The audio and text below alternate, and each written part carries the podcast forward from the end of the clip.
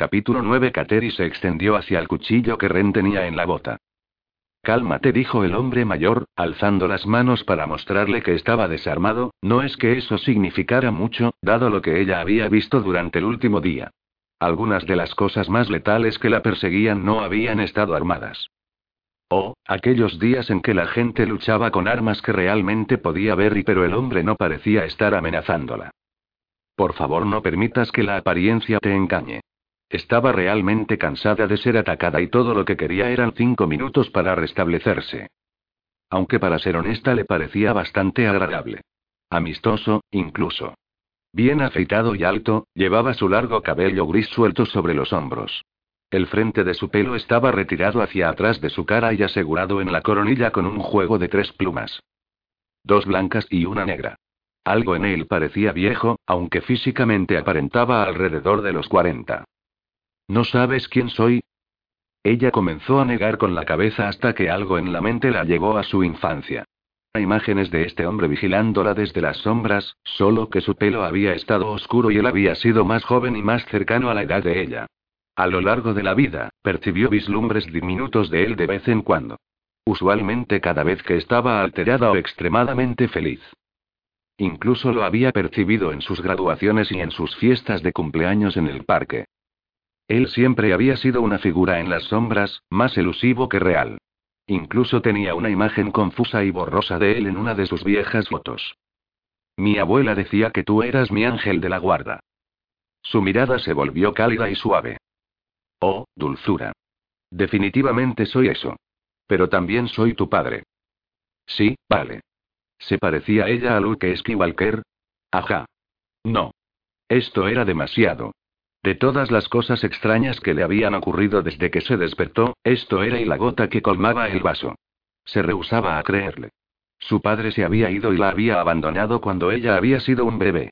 Algo a lo que su madre nunca había logrado sobreponerse. Este no era su padre. Sacudiendo la cabeza en negación, corrió hacia el cuerpo de Ren, para ponerlo entre ellos. No es que ofreciera mucha protección mientras estaba inconsciente. Sin embargo, se sintió mejor con él proporcionando de alguna forma una barrera entre ella y el capitán excéntrico mentiroso. El hombre que sostenía ser su padre dio un paso adelante, entonces se inmovilizó cuando la vio alcanzando el cuchillo de Ren. Kateri, por favor. No soy lo suficiente fuerte como para combatirte y permanecer aquí. Tienes que escucharme. No estaré mucho tiempo y hay mucho que tengo que contarte. Ella mantuvo la mano en la empuñadura del cuchillo, pero lo dejó en su funda. ¿Cómo qué? Yo ya no soy corpóreo. No lo he sido desde que físicamente desaparecí de tu vida, algo que no hice voluntariamente. Lo juro. Te amaba a ti y a tu madre. Más que a nada. Si hubiera tenido cualquier elección en la materia, nunca, jamás te habría dejado. Y he llegado hasta ti cada vez que podía. Tanto como pude. Gesticuló hacia Ren. Por eso es que envié a Macalay hacia ti. Si bien una vez fuimos enemigos, él es el único en el que confío ahora para protegerte. Él es el único capaz de salvarte. No entiendo. Lo sé, cariño. Todo es confuso. Suspiró cansadamente. Las cosas no salieron como yo quería. Pero la vida rara vez coopera con nuestros planes para ella. Dio otro paso hacia ella. Con la luz verdosa ahora a sus espaldas, ella se dio cuenta de que él era translúcido. ¿Eres un fantasma? Por así decirlo. Las lágrimas llenaron sus ojos mientras tragaba, mirándola como si no pudiera creer que ella estuviera aquí en la caverna. Eres tan hermosa y como tu madre. Nunca debería haber interferido, pero no pude evitarlo. En el momento en el que vi a tu madre, me enamoré de ella. Nadie podía resistir a su sonrisa, mucho menos yo. Sabía que lo que hice estaba mal, pero no pude detenerme. Y tú fuiste el regalo más dulce que nunca esperé. Sus propios ojos se humedecieron mientras las lágrimas la ahogaban. ¿Había algo de verdad en lo que él decía? ¿Podría haberla? Él sacudió su barbilla hacia Ren. Macalay cree que me necesita para reiniciar el calendario, pero no soy lo que necesita. Tú lo eres. Por primera vez el gran amanecer, el guardián y el Ixki, están unidos en una persona. Aunque están inactivos por ahora, tienes todos mis poderes, así como también todos los de tu madre y tu abuela, y cuando el tiempo llegue y los necesites, estarán ahí para ti. Nadie alguna vez ha sido tan fuerte. Pero tú eres la que tiene que creer que esos poderes son tuyos para dominarlos. No permitas que nadie te diga otra cosa. Y tú, sola, tendrás la virtud de designar a los nuevos guardianes para los portales. Elige mejor de lo que yo lo hice. Me permití cegarme por la esperanza. Tú eres más pragmática de lo que alguna vez fui. Y me enorgulleces más que cualquier hijo alguna vez haya enorgullecido a su padre. Su mirada regresó hacia Ren. Aunque confío en Macalay por ahora, sé cautelosa, pequeña. Su corazón fue cambiado una vez. Eso facilita que sea cambiado de nuevo, y habiendo conocido a tu madre y habiendo sido incapaz de resistirme a ella aunque sabía que debería hacerlo, lo comprendo completamente ahora.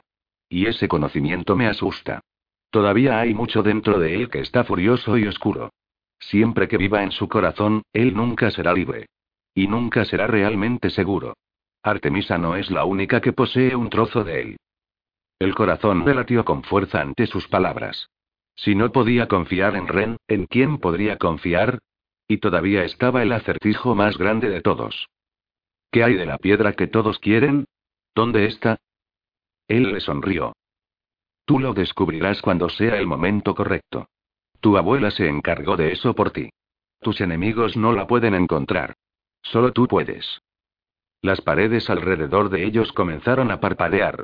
Las imágenes relampaguearon a través de ellas tan rápidamente que era difícil enfocar la atención en cualquiera de ellas.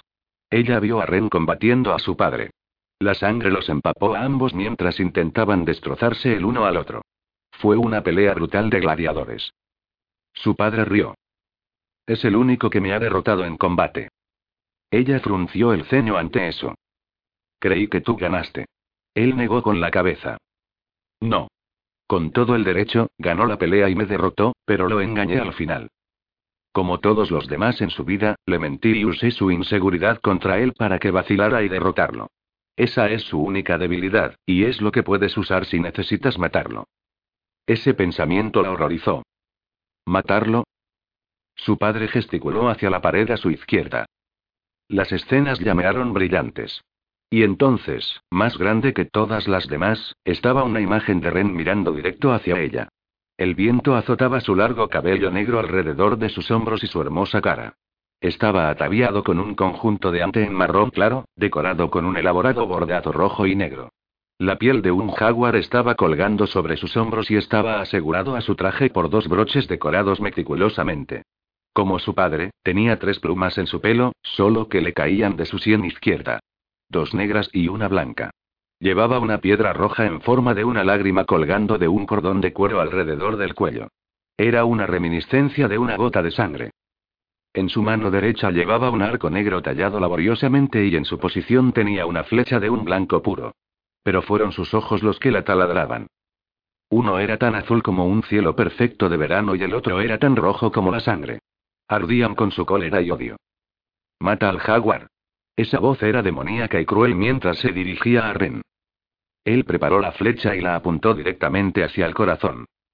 Su padre empezó a desvanecerse. Si el espíritu gris lo toma otra vez, tendrás que matarlo, Kateri. Tú eres la única que puede. Mátalo. Apuñala su corazón y él dejará de existir. Si no lo haces, él destruirá el mundo del hombre, y te matará. Recuerda que te amo, hija. Siempre. Entonces su padre se fue completamente. La imagen de Ren se quedó en la pared con ese único ojo rojo mirándola furioso. Tú no me debilitarás. Gruñó, entonces soltó la flecha. Kateri se agachó instintivamente. Pero simplemente era una ilusión. Nada de eso era real. Nada. Excepto el hombre que dormía al lado de ella. Con la mano temblorosa, le apartó el pelo del magullado rostro. Así que en realidad era el Macalay que había visto en las visiones y sueños. Qué extraño conocerlo también y aún así no conocerlo en absoluto. Tener a alguien de sus sueños aquí en carne y hueso. Macalay. Ese también era el nombre de un demonio sobre el que su abuela le había hablado cuando era una niñita. Él es malo hasta el centro de su alma. Los que lo ven, mueren por su mano. Siempre. Él no se apiada de ninguno y puede controlar a cuervos burlones. Témele, Walery. Reza porque nunca lo conozcas. Y si lo haces, huye con todo lo que tengas. ¿Podría ser él la misma criatura sobre la que su abuela le había advertido? Tragando saliva, recorrió la mano sobre su mandíbula esculpida donde solo una escasa barba estaba ahí para cosquillarle la piel. Dormido así, se veía más muchacho que amenazante. Más humano. Pero despierto, podía ser aterrador y abrumador. Y con ese pensamiento llegó otra imagen de él con ambos ojos tan rojos, que resplandecían. Estaba de pie con sus piernas abiertas y el cuerpo tenso en ademán de luchar contra un enemigo invisible. ¿Qué hiciste para todos te teman tanto? ¿Por qué lo había hecho? Kateri suspiró mientras intentaba clasificar la información que le llegaba tan rápidamente, tenía la impresión de que estaba estudiando en mitad de los finales. Como aprendiera una cosa más, el cerebro se le iba a colapsar por rebeldía y dejarla hecha un babeante vegetal en el piso. Necesitando un minuto para despejarse la cabeza, se estiró junto a Ren. Pero no era muy cómodo. La dura tierra estaba fría y arenosa. De hecho, lo decía todo sobre lo mucho que él necesitaba dormir que pudiera estar inconsciente tan profundamente en algo tan miserable.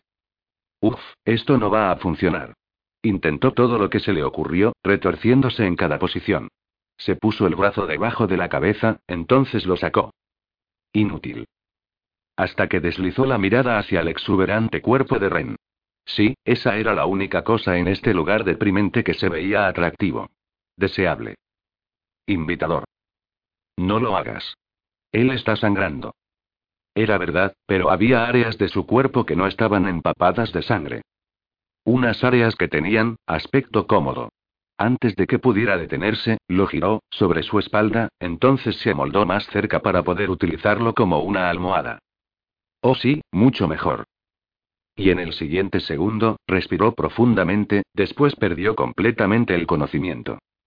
Ren se despertó lentamente. El cuerpo todavía le dolía. Maldita sea. Se sentía como si alguien le hubiera sacado el infierno a golpes, lo cual habían hecho. Literalmente.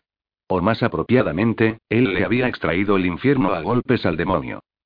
Debería haber golpeado al bastardo más duro y respingando por el dolor de las costillas y la espalda, abrió los ojos, entonces se paralizó ante lo último que esperaba ver. Kateri estaba acurrucada contra él con su cabeza apoyada en el hombro. Su mano izquierda descansaba en el centro del pecho mientras que su aliento le hacía cosquillas en la carne del cuello. El cuerpo se le endureció tan rápido y furiosamente que inhaló de golpe. Contra sus mejores esfuerzos, una imagen de ella desnuda, retorciéndose, y en los brazos, lo traspasó. Solo podía imaginársela recorriéndole la espalda con las manos mientras él hacía el amor con ella. Eso no hizo nada por aliviar la incomodidad. O el estado de ánimo. Intentó pensar sobre algo desagradable. Su padre. Su hermano. El espíritu gris. Calcetines malolientes. Nada funcionó.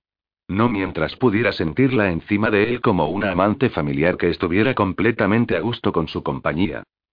Mordiéndose los labios, presionó la mano contra la ingle hinchada, intentando imponer su voluntad sobre la bestia traidora que no podía escucharlo.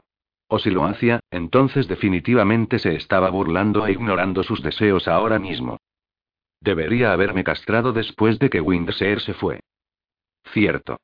No era como si alguna vez lo hubiera necesitado. Solo lo había metido en problemas y eso le recordó exactamente lo único por lo que realmente estaba en este mundo. Lo diferente que era de otros hombres. De repente, Kateri se estiró como un gato lánguido, arqueando su espalda y presionando su cuerpo más cerca de él. Algo que también le dio una vista perfecta del escote de su blusa, justo hacia su sostén de encaje púrpura y el par de senos bronceados que hicieron que la boca se le hiciera agua por probarlos. Apretó la mano en un puño para abstenerse de obligarse a tantear lo que estaba seguro que le conseguiría una sonora bofetada. Y con mucha justificación. Con un suspiro satisfecho, ella le deslizó la mano sobre el pecho, rozándole el pezón. Ren gimió profundamente en la garganta mientras un torturador placer erupcionaba por todo su ser. Oh sí, se estaba muriendo ahora. Esto era y esto era el infierno. Ante el sonido del siseo, Kateri abrió los párpados instantáneamente y le miró a los ojos con un jadeo sorprendido. Oh, oye. Ella se relajó en una dulce sonrisa, dándole la bienvenida. Es por la mañana, majo. ¿Listo para iniciar el día? Ga, ella era una persona matutina y mátame. ¿Cómo podía despertarse alguien de tan buen humor? Nunca había comprendido esa disposición. No es que importara. Ahora mismo, no podría responder aunque quisiera. No mientras tuviera el cuerpo tan excitado. ¿Te sientes mejor? Le preguntó con esa voz alegre que no había sido molesta ayer cuando no era tan temprano. Y la respuesta era simple. Diablos, no. Pero eso no era lo que se refería y él lo sabía. No hay necesidad de ser un idiota con ella. No es culpa suya que seas un lujurioso. Sí, bueno, a la mierda con eso. No estaría en estas condiciones sin ella. Ella definitivamente era la razón para la rabiosa erección. Sin embargo, no era culpa suya que la sintiera también entre los brazos o que estuviera increíblemente sexy con el pelo despeinado alrededor de la cara y sus mejillas sonrojadas por el sueño. Así que le dio un renuente. Sí. Ella le dirigió una sonrisa adorable que hizo que el pene le diera un tirón en respuesta. Abajo, chico. No hay necesidad de hacernos miserables a ambos. No vas a ir a ningún lado así que bien podrías desinflarte y salvar nuestra dignidad. Ella se estiró otra vez. A propósito, ¿sabías que hablas en sueños? Él arqueó una ceja ante eso. Ya que nunca había pasado la noche con otra persona, no había tenido ni idea de eso.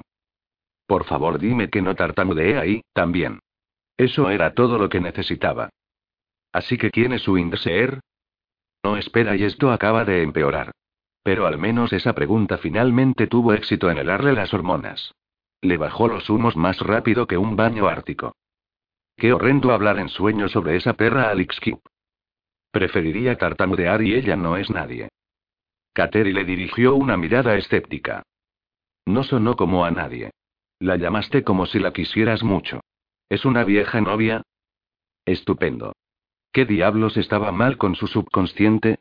¿Por qué querría alguna parte de él a Windseer para cualquier cosa excepto para matar a la perra en donde estuviera? Tu inconsciente incluso es más estúpido que tú. Y eso era todo un logro, dada su habitual estupidez. Furioso consigo mismo, rechinó los dientes y frunció los labios.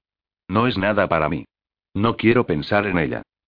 Kateri retuvo el aliento ante el odio en el tono. Obviamente, Windseer lo había lastimado. Mucho.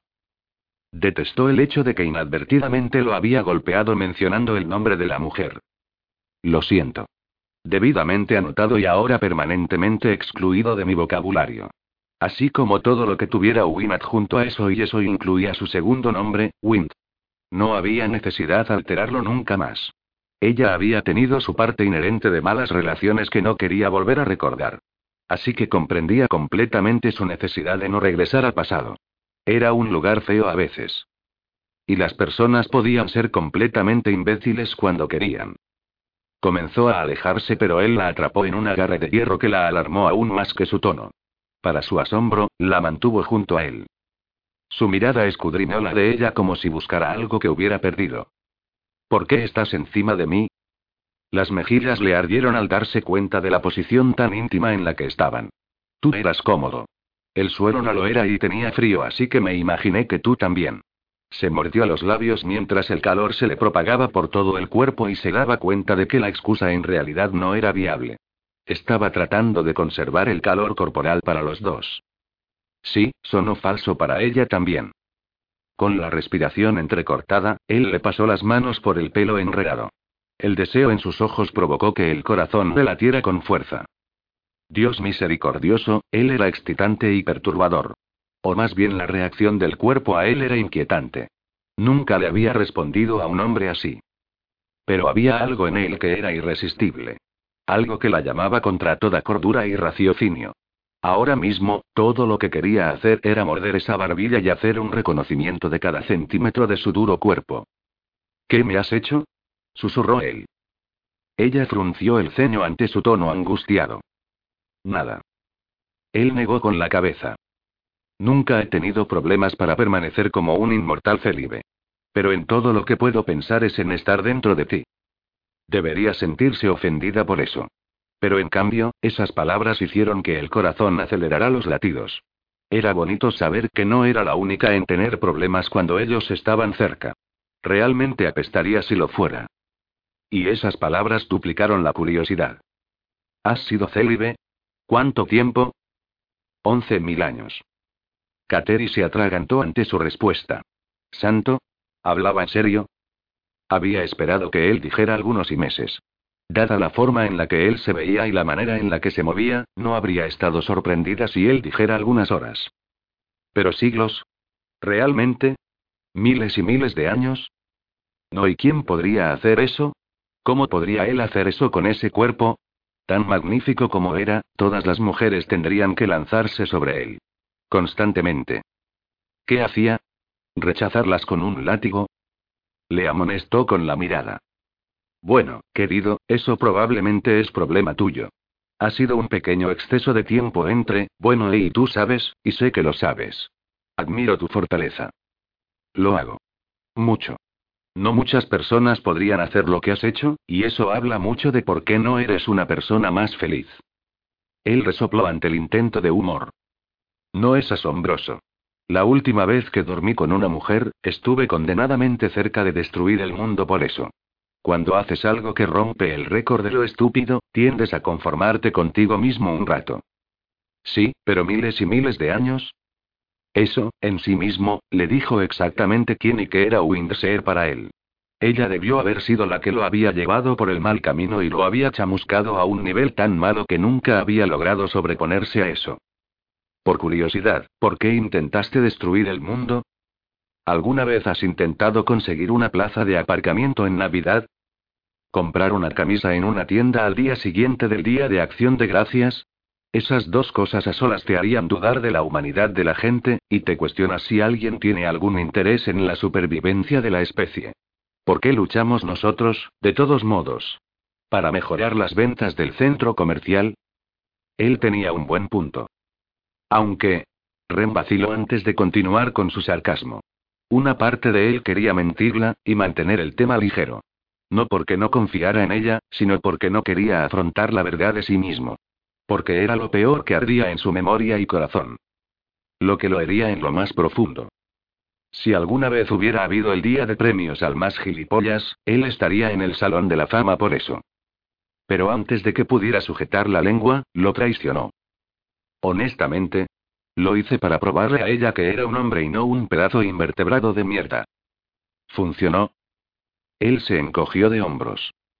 Nunca volví a verla, así que supongo que ante sus ojos eso fue inútil. Pero les hice llegar mi punto de vista a todos los demás que pensaban que era débil. Nada como unas buenas patadas en el culo para atemorizar a los demás. Excepto que eso no equivalía al respeto. Había pasado de ser un llorica patético a un psicópata homicida, y había aprendido que las únicas cosas que cambiaron fueron los nombres con que lo llamaban, el tono y el nivel sonoro que usaban cuando lo hacían. Ninguna postura era deseable o envidiable. Ambas te dejaban aislado, perdido, solo, e inseguro. Con nadie en quien confiar. Nadie que diera una mierda por ti. La única diferencia verdadera era que cuando te consideraban débil no intentaban matarte cuando les dabas la espalda. Suspirando, la soltó, entonces rodó y se puso de pie. Ella se levantó y se sacudió el polvo. Cuando comenzó a caminar alejándose de ella, ella le puso su mano en el brazo para detenerlo. Para que conste. No eres un miserable patético, Ren, y no tienes que destruir el mundo para demostrarlo. Bufó ante su candidez, pero una parte que él no quería reconocer remontó por su bondad, aun si era fingida. Tengo la sangre de tres panteones irreconciliables fluyendo por mis venas, dos de los cuales nacieron en guerra. Desde la hora de mi nacimiento, he estado en conflicto conmigo mismo. ¿Quieres saber por qué tartamudeo? ¿Por qué? Fui amamantado durante un año por un demonio.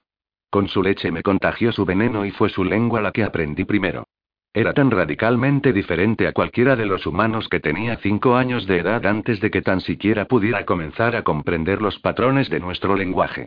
Para entonces, todos ellos pensaban que era lento y estúpido por eso. Entonces cuando finalmente aprendí a pronunciar los sonidos, tartamudeaba con ellos porque tengo que traducir del idioma demonio al humano. Me ha tomado un millón de vidas hablar sin titubear. Y todavía cada vez que pienso o sueño no es nunca como un humano. Su mirada la quemó. Debido a eso Artemisa me vigilaba, me convertí en un conducto de maldad. Esa es mi naturaleza verdadera. Ella negó con la cabeza. No te creo. Si de verdad fueras malo, no combatirías esa naturaleza. Te doblegarías a ella y dejarías que te devorara por completo. Pero no lo haces. Viniste a por mí cuando ni siquiera me conocías, y me rescataste. Has luchado por desconocidos durante siglos. ¿Cómo algo de eso es malo? Maté a mi propio padre mientras él me pedía un poco de misericordia. Kateri vaciló ante su confesión. Pero tan pronto como sintió compasión, recordó las visiones de la brutalidad fría de su padre. El mismo padre que te dejó morir en el bosque a solas cuando eras una criatura indefensa. El mismo que tuvo que amenazar a un demonio para que cuidara de ti. El mismo que abusó de ti y te maltrató.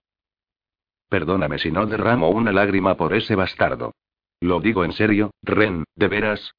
Te has mantenido célibe por once. Mil. Años. Once repitió. Él se burló de su tono. No tienes que seguir diciéndolo. Créeme, nadie es más consciente de cuánto tiempo es ese que yo. Sí, bueno, disculpa que haya quedado impresionada. Esa clase de autocontrol está fuera de la gráfica. En serio, fuera de la escala. Especialmente para una mujer que no puede pasar junto a un donut sin tener que pegarle un bocado. Triste, pero verdadero. Él resopló ante el tono incrédulo. No fue tan difícil como piensas. Confía en mí. Es un poco complicado tener relaciones sexuales cuando ninguna mujer quiere ser vista en público contigo, no digamos compartir tu cama. Sí, claro. ¿Qué mujer en su sano juicio rechazaría toda esa apetitosa bendición? Él era mucho más tentador que incluso un donut cubierto de chocolate. Obviamente has estado viviendo en un armario. A solas. En el mismo momento en que esas palabras le salieron por la boca, vio a Ren en su pasado y estaba con su amigo que le hablaba en el lenguaje de señas. Su amigo no dejaba de mirar a un grupo de mujeres que estaban de compras en un puesto de verduras cercano. Dos de ellas eran increíblemente bellas, la clase de mujeres perfectamente formadas que cada mujer querría ser, pero solo un puñado diminuto eran lo suficientemente afortunadas para lograrlo. La tercera era linda, pero palidecía en comparación con las dos diosas que la flanqueaban. Anda, Macalay le urgió su amigo. Es una oportunidad perfecta para hablar con ella. Ren negó con la cabeza. Su amigo puso los ojos en blanco. Eres el combatiente más feroz que tenemos y valiente en combate. El primogénito de nuestro jefe. ¿Me estás diciendo honestamente que te asusta tanto una mujer que no quieres ir a hablar con ella? ¿Realmente? ¿Vas a dejar que una simple mujer te intimide? La furia hizo más oscura su mirada ante el insulto de su amigo. Apretando los dientes y mirándolo furioso, Ren se dio la vuelta y se dirigió hacia las mujeres. Kateri contuvo el aliento, esperando que él fuera hacia una de las dos chicas perfectas. No lo hizo. En lugar de eso caminó alrededor de ellas hacia la tercera chica, la que no había tenido suficiente para pagar por su compra. Las lágrimas inundaban sus ojos. Es todo lo que tengo. Por favor. No puedo regresar sin eso. Mi madre me dijo que tenía que tener eso y más. No proporcionamos crédito aquí. Tendrás que ir a implorar a alguien más. El vendedor se estiró para cogerle de nuevo el paquete de maíz. Ren lo detuvo. Lo cubriré. El hombre frunció los labios. ¿Cómo sé que usted lo tiene? Ren sacó una pieza de oro y la entregó. Después de inspeccionar el oro, el vendedor le devolvió el maíz a la chica. Gracias, le dijo ella al vendedor, no a Ren. De hecho, ella ni siquiera lo miraba reconociendo su presencia. Colocando el paquete en su canasta de mimbre, se movió para unirse a las otras dos, que la estaban esperando. ¿Itzel? La llamó Ren mientras intentaba ponerse a su altura. Ella vaciló antes de girarse con una mueca de disgusto. ¿Qué? MM me preguntaba, vaciló él como buscando las palabras correctas. El temblor en su mandíbula empeoró mientras la mirada de ella se tornó de irritación a desdén. ¿Te preguntabas qué? espetó. Él se mordió los labios antes de hacer otro intento. ¿Te, te, te importaría si yo? Si estás pidiendo verme, si me importaría. Ella devolvió la mirada hacia sus amigas. ¿Crees que quiero que se rían y burlen de mí?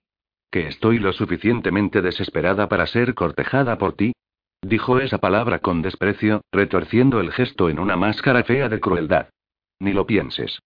Vete a encontrar tú mismo una mujer tan estúpida como tú. No espera, no hay nadie aquí tan estúpida. Ni siquiera las putas te toman cuando les pagas por eso. Tal vez puedas encontrar una cabra lujuriosa o algo así en uno de los otros pueblos. Ren aguantó rígido como un palo mientras ella se alejaba a grandes pasos y lo dejaba para oír la risa del vendedor. Tan pronto como alcanzó a sus amigas, las tres lo miraron y estallaron en risas. Él alzó la cabeza, pero mientras Kateri observaba, el dolor en sus ojos trajo lágrimas a los de ella. Su amigo empezó a caminar hacia las chicas, pero Ren le detuvo. No lo he en peores.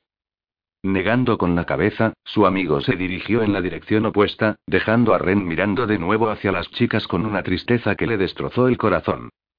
Kateri respingó por lo que le habían hecho. No era extraño que él fuera célibe. Esas perras le habían enseñado bien a evitar a las mujeres. Inhalando en una respiración entrecortada, sorbió las lágrimas. ¿Qué podía decir para aliviar ese tipo de mezquindad? ¿Qué deshiciera semejante crueldad? Incapaz de soportarlo, ella lo atrajo y lo abrazó fuerte. Ren se quedó completamente aturdido por sus acciones. Peor, el cuerpo le rugió a la vida mientras ella presionaba sus curvas cálidas contra él. Lo soportó allí completamente duro, en más de una forma, dudando qué hacer. ¿Por qué me estás abrazando, Kateri? Alguien necesita hacerlo. Eso solo lo confundió más. No entiendo. Kateri llevó sus labios a los de él para poder darle un beso abrasador de la talla de los que nunca había esperado. La intensidad de eso, la sensación de su lengua bailando con la suya, lo dejó mareado y sin aliento. Él gruñó bajo en la garganta mientras envolvía los brazos alrededor de ella y se deleitaba con el sabor de sus labios. No creía que hubiera nada mejor. No hasta que ella le deslizó la mano por el pecho y el estómago, abriendo un camino que lo dejó temblando. Entonces, para su total sorpresa, ella lo ahuecó en su mano. Completamente anonadado mientras ella lo acariciaba y lo manoseaba a través del vaquero, rompió de pronto el beso. ¿Qué estás haciendo? Estoy a punto de sacudir tu mundo. Capítulo 10 Kateri nunca había sido tan atrevida con ningún hombre en su vida. No tenía ni idea de dónde le venía el coraje, pero quería calmarle de un modo que nunca había querido. Nadie debería estar tan solo tan abandonado, tan humillado. Y menos aún un hombre que estaba empleando su eternidad en salvaguardar a los demás. Un hombre que había sangrado por protegerla. Nadie le había dado tanto, y eso que apenas la conocía. No se extrañaba que hubiera sido tan feroz con el resto del mundo. Todo lo que había recibido en la vida eran patadas en los dientes. No podía dar crédito a la crueldad que había atestiguado. Por una vez en su vida, se tenía que sentir apreciado y querido por parte de alguien a quien había tendido una mano. Le mordisqueó la barbilla mientras desabotonaba su vaquero y deslizaba la mano dentro para tocarle. Jadeando, él le agarró la mano y la retiró. Su respiración era desigual, mientras negaba con la cabeza. No lo hagas. Miró con el ceño fruncido las acciones de él. ¿Qué está mal? La cruda agonía en sus oscuros ojos denotaba su dolor. Yo NN no puedo. Su rechazo fue como un picotazo para ella. Pero sabía que había algo más, que él sí podía. Ya que estaba duro y húmedo. Lo que quería decir que él no la deseaba a ella. Apretando el puño, asintió con la cabeza demostrando entendimiento. Lo siento. No quería ofenderte. Ren frunció el ceño por el tono de su voz, por la humillación y vergüenza en sus ojos. Era un sentimiento que él conocía demasiado bien, y se odió por hacérselo sentir a ella. Pero la última cosa que quería era que le follaran por compasión. Eso era lo único peor que el rechazo o la ridiculización. Incluso aún sabiendo que no significaba nada para ella, le debilitaría al preocuparse, convirtiéndose en un juguete para ella. Era lo que más odiaba de sí mismo. Con que alguien le mostrara una onza de bondad, se volvía patéticamente leal por ello. Soy un desgraciado y de todos modos, no quería que ella se sintiera mal. Había sido una oferta amable. Más de lo que nadie le había ofrecido alguna vez. Pero no significaba nada para ella y él lo sabía. Se compadecía de él y eso era todo. Realmente no quería dormir con él y no estaba lo suficientemente desesperado como para aprovecharse de un buen corazón. No es por ti, Kateri. No es eso. La última vez que dormí con una mujer, casi provoqué el fin del mundo. He sido dos veces adoptado por el mal y sé que es mejor no tentar esa parte de mí. No puedo confiar en mí para lo que verdaderamente importa. Si bajo la guardia durante un instante, la oscuridad me atrapa y me pierdo en ella completamente. No te pido el alma, Ren. Solo te ofrezco algo de consuelo. Él se rió amargamente de su propia y frágil estupidez. Y esa es mi debilidad. No seas agradable conmigo. Kateri se puso de pie, contemplándole bajo la débil luz. Él hablaba en serio. Realmente quería que le odiara. ¿Y por qué? ¿Por miedo a la intimidad? No, no era eso. Lo podía sentir dentro de ella. Le aterrorizaba convertirse en su perro faldero. En su mente, estaba tan necesitado de cualquier tipo de bondad, que una vez que se la dieran, haría cualquier cosa para conseguir más. Como un heroinómano necesitado de una dosis. El corazón se le desgarraba por él. El consuelo no es una debilidad. Sí, lo es. En las manos incorrectas es el arma más cruel de todas. Y no quiero tu bondad o tu consuelo. No lo necesito. Pero sabía algo. Quería ser sostenido tanto como ella quería sostenerle. Era triste que no pudiera confiar en ella para las necesidades humanas más básicas de todas. Ser aceptado y valorado. ¿No hay realmente nadie en quien confíes? Solo en Búfalo. Una imagen del hombre guapo de las visiones le destelló en la mente. El amigo que tenías cuando eras un muchacho y que te defendió. El que te solía cantar. Su cara palideció. ¿Cómo sabes eso? Levantó las manos a modo de rendición hasta que se aseguró que él entendía que no se metía intencionadamente en su pasado. He visto la mayor parte de tu vida a través de visiones. Nunca las pedí. Lo juro. Solo vienen y se van, son piezas, trocitos que no entiendo la mayor parte del tiempo. Pero me han dicho mucho sobre ti. Incluso sé que Ren es la abreviatura de renegado porque te consideras un traidor a tu familia y a tu gente. Estuvo de pie delante de ella, pareciendo falto de todo excepto de autoaborrecimiento. No me considero un traidor. Soy uno. He engañado a todos los que han confiado en mí. Y realmente quiero decir a cada uno de ellos. Ella no creía eso. Tu padre nunca confió en ti. Mi hermano lo hizo. Kateri alzó las cejas mientras trataba de imaginar lo que describió.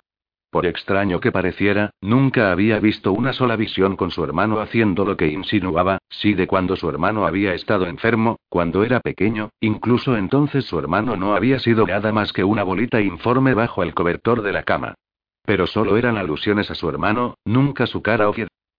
Aunque una cosa que había visto y que podía sentir era cuánto realmente amó a su hermano. Mucho. No puedo creer que le engañaras sin razón. Sus rasgos se endurecieron. No me conoces, Kateri. No sabes de lo que soy capaz. Hice un juramento sagrado de proteger a mi hermano y durante más de un año de manera brutal le torturé. Un escalofrío le bajó por la espalda por lo que dijo y por la mirada de odio que vio en su cara. ¿Por qué? La vergüenza llenó sus ojos mientras se apartaba de ella. Como sospechaba, no lo había hecho por placer. Había sido motivado a ello por algo o alguien. Dímelo, Macalay. Se giró hacia ella más rápido que un parpadeo. La rabia retorcía sus rasgos y rizaba su labio. No me llames eso. Gruñó apretando los dientes. Nunca. Su cólera la cogió con la guardia baja. Nunca había visto ninguna inclinación en las visiones de que su verdadero nombre le molestara. ¿Por qué? No es mi nombre de todas llenas. Volvió para estar de pie directamente delante de ella de modo que la empequeñecía con su altura. Sus emociones devastadas eran tangibles cuando la fulminó con la mirada. Sí, bueno, era realmente feroz y aterrador. Pero rechazó asustarse. Estaría a la par con él pasase lo que pasase, porque eso era lo que a ella le habían enseñado. Los Cherokee no huyen. A veces podían querer hacerlo. A veces incluso deberían. Pero los Cherokee no huyan nunca. Independientemente del peligro, se mantuvo firme frente a él y lo afrontó con todo lo que tenía. Esa era la herencia de su abuela y lo llevaba integrado en el ARN. ¿Sabes lo que quiere decir Macalay? Sus ojos destellaron al rojo vivo en la oscuridad. Pero vino y fue tan rápido que no estaba segura si pasó o lo imaginó. Negó con la cabeza. Es la palabra de Ketowa para el demonio cuervo. Ya que mi madre no me puso un nombre y fui devuelto a mi padre por una nodriza demonio, fue lo que me llamaron. ¿Nadie le había dado un nombre? ¿Y qué me dices de tu abuela? Se mofó amargamente. No sé nada de mi abuela materna. Ni siquiera su identidad. En cuanto a la madre de mi padre y rechazó mirarme o reconocerme. Así que mi padre me llevó a los bosques y me abandonó allí para morir. Después de rechazar darme un nombre, me dijo que traería solamente vergüenza y pena a su clan. Que era defectuoso e indigno de ser el hijo de un jefe. Y tenía razón. Solo les traje miseria y vergüenza a todos ellos. No era lógico. Nunca le había visto decir o hacer algo en las visiones que avergonzara a alguien. A veces arremetía contra alguien y luchaba, pero él no era el que iniciaba el conflicto. Al menos no era lo que había visto. Lo cual le hacía preguntarse una cosa: ¿y por qué torturaste a tu hermano? La mirada de su cara derretiría un iceberg. Pero en vez de contestar a la pregunta, la tiró contra él y la sostuvo allí en un abrazo de hierro. Antes de que le pudiera cuestionar qué hacía, estuvo de pie en el pasado con él. Estaban en un comedor dorado enorme, lleno de gente que celebraba la llegada de una bella mujer y su séquito. Adornada con un vestido amarillo chillón decorado con un bordado brillante, la mujer entró en el cuarto rodeada por guerreros pintados de su clan. Llevaba un tocado ornamental de plumas y oro que se elevaba alrededor de su cabeza como un halo. Sus padres avanzaban detrás de ella, estaban de pie orgullosos cuando la presentaron al jefe y a sus hijos. Algo que era muy diferente de las costumbres de la tribu de Kateri donde el marido iba a vivir con el clan de la esposa cuando se casaban. Ren estaba de pie al lado de un hombre que se parecía tanto a él que fácilmente se podrían confundir como gemelos. La única manera de distinguirlos era por su postura. Ren contuvo su mirada, bajó su cabeza, y dejó caer los hombros. Su hermano se mantuvo de pie con una arrogancia que no podía pasar desapercibida. Era como si supiera que poseía el mundo y esperaba que cada persona se doblegara ante él. Incluso Ren. Su padre anduvo hacia adelante para dar la bienvenida a la mujer y a sus padres a su hogar. Butterfly, es un honor tenerte aquí. Eres tan hermosa como habían dicho. Más, de hecho. Sus ojos oscuros brillaban como gemas en su perfecta cara. Le sonrió y fue deslumbrante. Eres demasiado amable, jefe Coal. Entonces, de modo seductor, mordiéndose el labio con anticipación, miró hacia adelante, donde Ren y su hermano estaban de pie. Pero nadie me dijo que tenías gemelos. Los dos son guapos y fuertes. Estoy segura que suponen un gran honor para ti y tu clan. Ren alzó la vista con sorpresa y medio atontado por el amable comentario para encontrarse con su mirada. En el momento en que lo hizo, su mandíbula se aflojó y el deseo llenó sus ojos. Enderezó la espalda para mostrar que era más alto que su hermano. Y cuadró sus hombros, se hizo obvio que también tenía un físico más grande, más definido. Verle con ese nivel de orgullo trajo una sonrisa a los labios de Kateri. Qué amable Butterfly al decir algo tan dulce y hacerle sentirse mejor. Un tic apareció en la mandíbula de su padre cuando se puso rígido de indignación. No son gemelos, Butterfly, y no son para nada iguales. Créeme. Nadie iguala a mi heredero en ninguna capacidad. Es realmente el mejor guerrero que ha nacido. Ren se estremeció como si le hubieran agofeteado físicamente. Dándole la espalda a Ren, su padre siguió hablando con Butterfly. Me temo que yo soy la única cosa que tienen en común y no podrían ser más opuestos, en todo. Su padre tomó su mano, la llevó hasta su hermano, pero no antes de que groseramente apartara con los hombros a Ren del camino.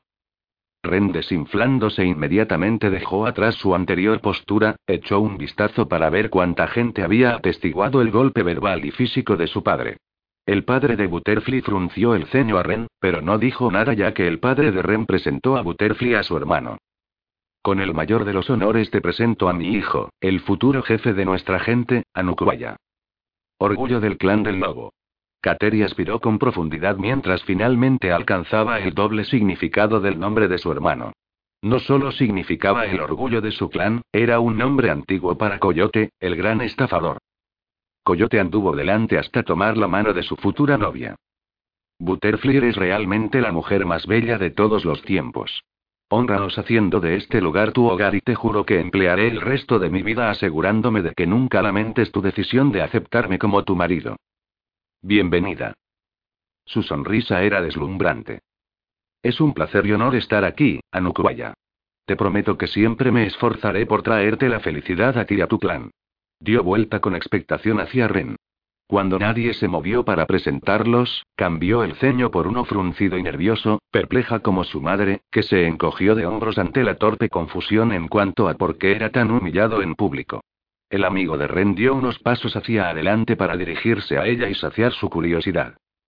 Su nombre es Macalay, y es el hermano mayor de tu futuro marido. Búfalo. Espetó el padre. Haz el favor de ocupar tu lugar.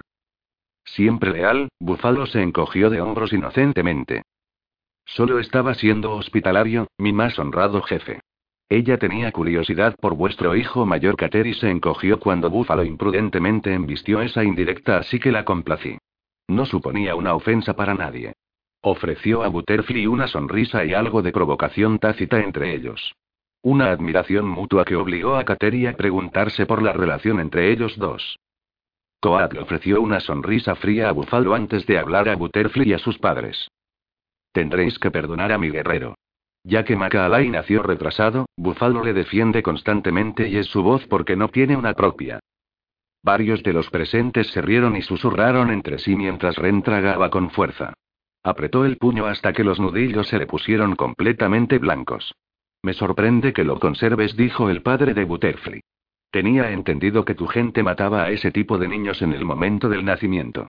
Me alegra saber que tu clan tiene más piedad y decencia de la que creía. En efecto, eres un jefe noble y admirable por compadecerte así de un hijo tan aquejado.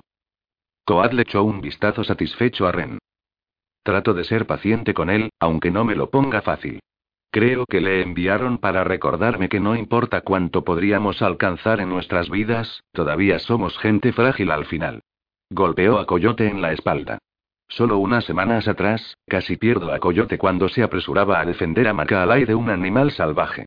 No hay muchos hombres que arriesguen su vida para salvar a alguien así de enfermo. Su expresión era de adoración, Butterfly sonrió a Coyote. En efecto, eres un hombre maravillosamente valiente. Me conmueve el casarme con tal héroe. Coyote se rió con ella, luego echó un vistazo a Ren. Algo que pareció una disculpa tácita pasó entre ellos. ¿Qué había ocurrido realmente? Pero Ren no le dio tiempo para explorarlo. La sacó de su pasado y se apartó de ella como si tuviera miedo de estar demasiado cerca de ella durante demasiado tiempo. Nunca me preocupó ser el favorito.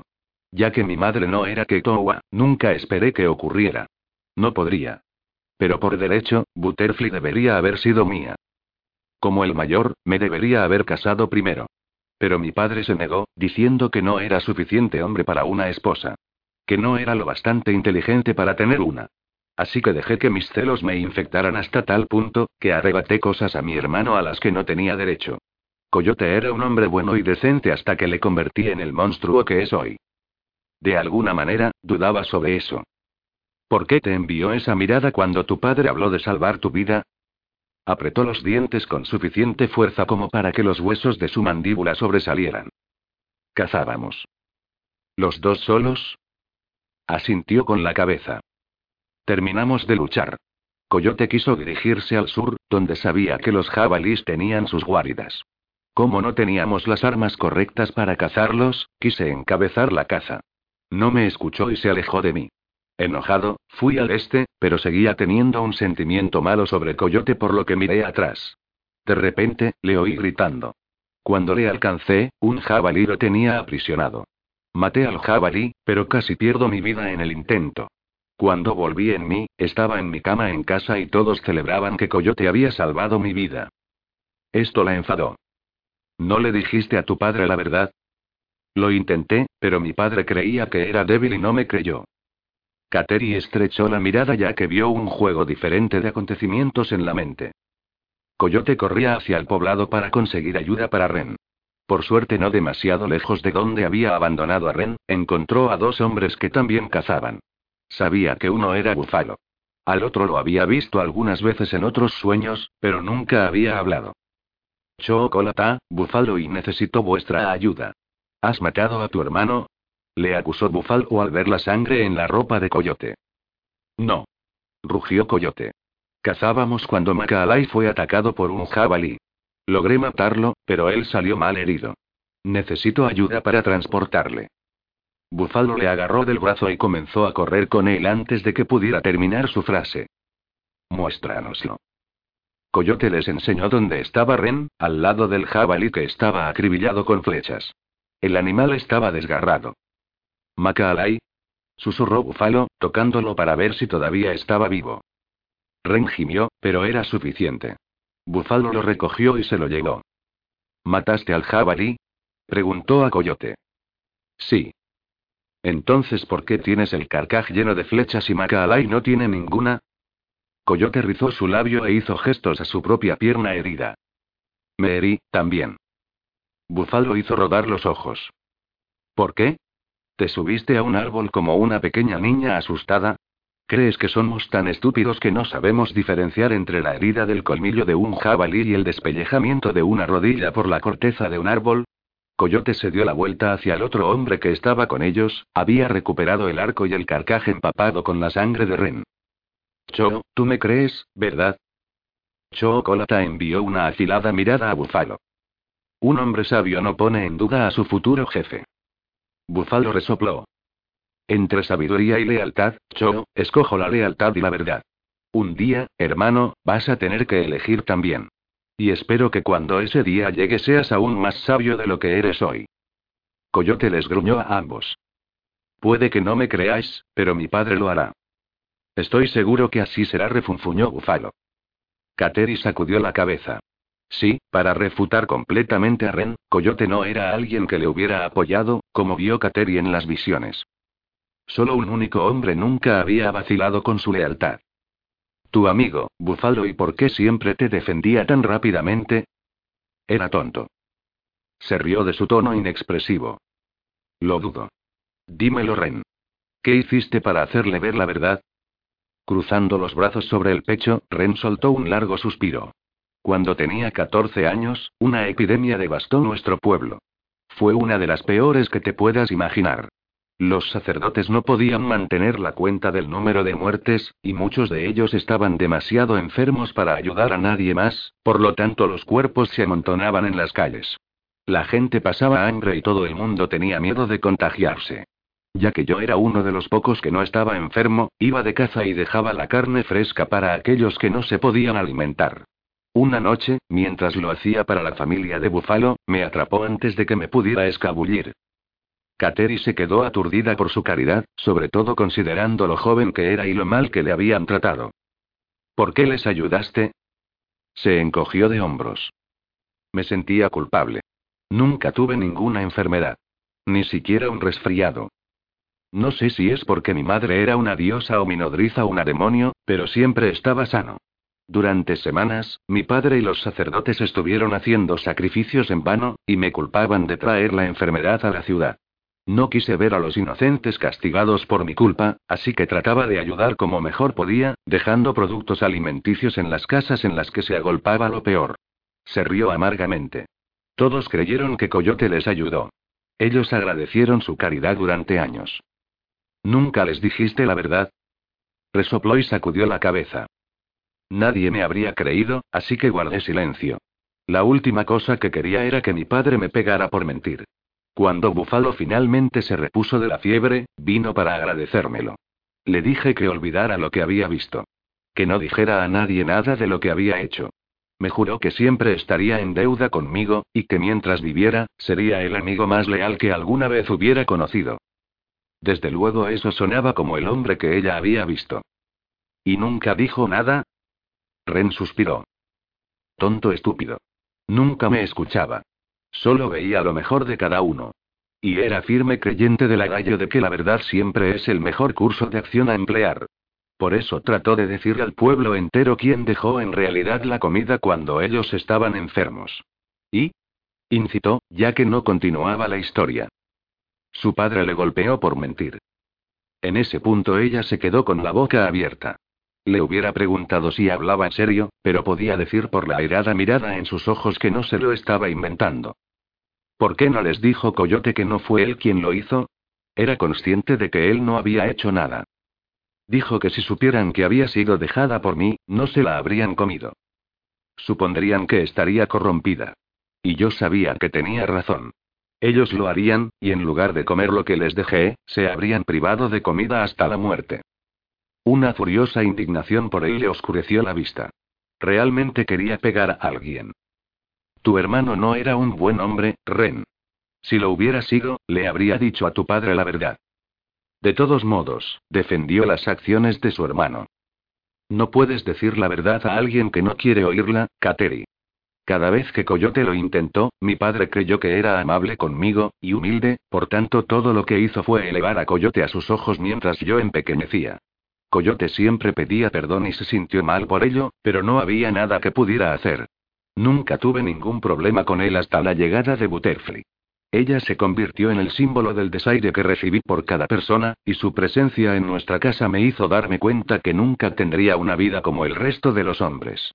Que nadie me daría la bienvenida nunca como marido. Que solo era un caso de caridad, algo de lo que compadecerse en el mejor de los casos, y de ridiculizar en el peor. Su presencia me hizo darme cuenta de que no era nada a los ojos de los demás. Tú si eres algo. No seas condescendiente conmigo, Kateri refunfunó. No estabas allí. Puedes haber tenido visiones sobre cosas que pasaron, pero realmente no lo viste. Y definitivamente no lo viviste. No hay ningún sentimiento peor que estar atrapado en una situación de la cual no puedes escapar. Retrospectivamente, debería haber encontrado el coraje para alejarme de ellos, pero también tenía miedo. Solo pensaba que si así es como me trataba la gente que supuestamente me amaba, ¿cómo de horrible sería un extraño? Por no mencionar que los que no estaban relacionados conmigo eran tan crueles, si no más. Así que, aunque me hubiera ido, habría sido lo mismo donde quiera que fuera. Estaría solo y marginado. Su fría mirada se quedó fija, dejó caer la voz una octava. Y han pasado desde entonces once mil años moviéndome de un lugar a otro solo para saber qué acertado estaba en todo. Nada cambia nunca excepto peinados y ropa. Quiso negarlo, pero sabía en el fondo del corazón que tenía razón. La gente podía ser increíblemente cruel, y a pesar de lo que pensaba, no era ingenua. Había tenido su propia parte de comentarios insensibles durante años. De todos modos, había mucho que no le decía. Entonces, ¿qué hiciste cuando se casaron? Se encogió de hombros. No se casaron. Se enamoró de Búfalo en el momento en que él intercedió por mí durante el día de su llegada. Ahí se encogió internamente por algo que esperaba no hubiera sido culpa de él. Puedo entender que no te sentó bien. No. No lo hizo Ren, se pasó la mano a través del pelo. Destruí todas sus vidas. Pero en mi opinión, si Coyote se hubiera casado con ella, habrían tenido una buena vida juntos. No le creyó. No le podrías haber salvado, tu padre no habría arreglado el matrimonio. Butterfly se habría casado con alguien más de todos modos. Se movió para ponerle la mano en la mejilla. Eran responsables de sus propias vidas, Ren. Y todos excepto Búfalo, eran crueles contigo. Sufrías dolor y ninguno de ellos se preocupó por ello. Comenzó a alejarse de ella, pero le agarró otra vez. Puedes confiar en mí, Ren. Puedes. Nunca me aprovecharía de tu corazón. Ren quiso creerla, en todo lo que había dicho, pero jamás nada cambiaba. Nunca. Nací roto, Kateri. No me parezco a los otros hombres. No puedo tener lo que ellos tienen. Estás equivocado. Pero no te empujaré. Se alzó de puntillas para colocar un casto beso en su mejilla. Entonces, le susurró en la oreja. Y para que conste, creo que eres el hombre más atractivo que he visto nunca. Aquellas palabras significaron todo para él. Todo. Esto solo es más tortura para ti. Era verdad. Su presencia. Su bondad. Qué cruel tenerla aquí, sabiendo que no había nada que pudiera hacer para conservarla. Y estaba cansado de ser pateado. Nos tenemos que ir. Hemos tenido suerte de no habernos encontrado con nada. Afirmó con la cabeza. ¿Qué necesitas que haga? Quédate conmigo. No estaba seguro de dónde vino ese pensamiento o por qué, pero ahí estaba.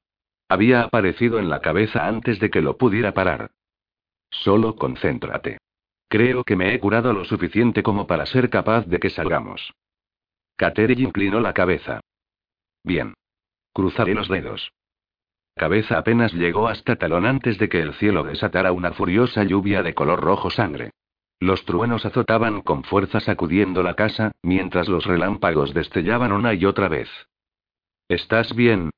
preguntó Talón mientras Cabeza hacía inventario de su cuerpo para asegurarse que no había sido chamuscado en ningún sitio. O que no le había sido arrancado nada mientras no prestaba atención. Sí.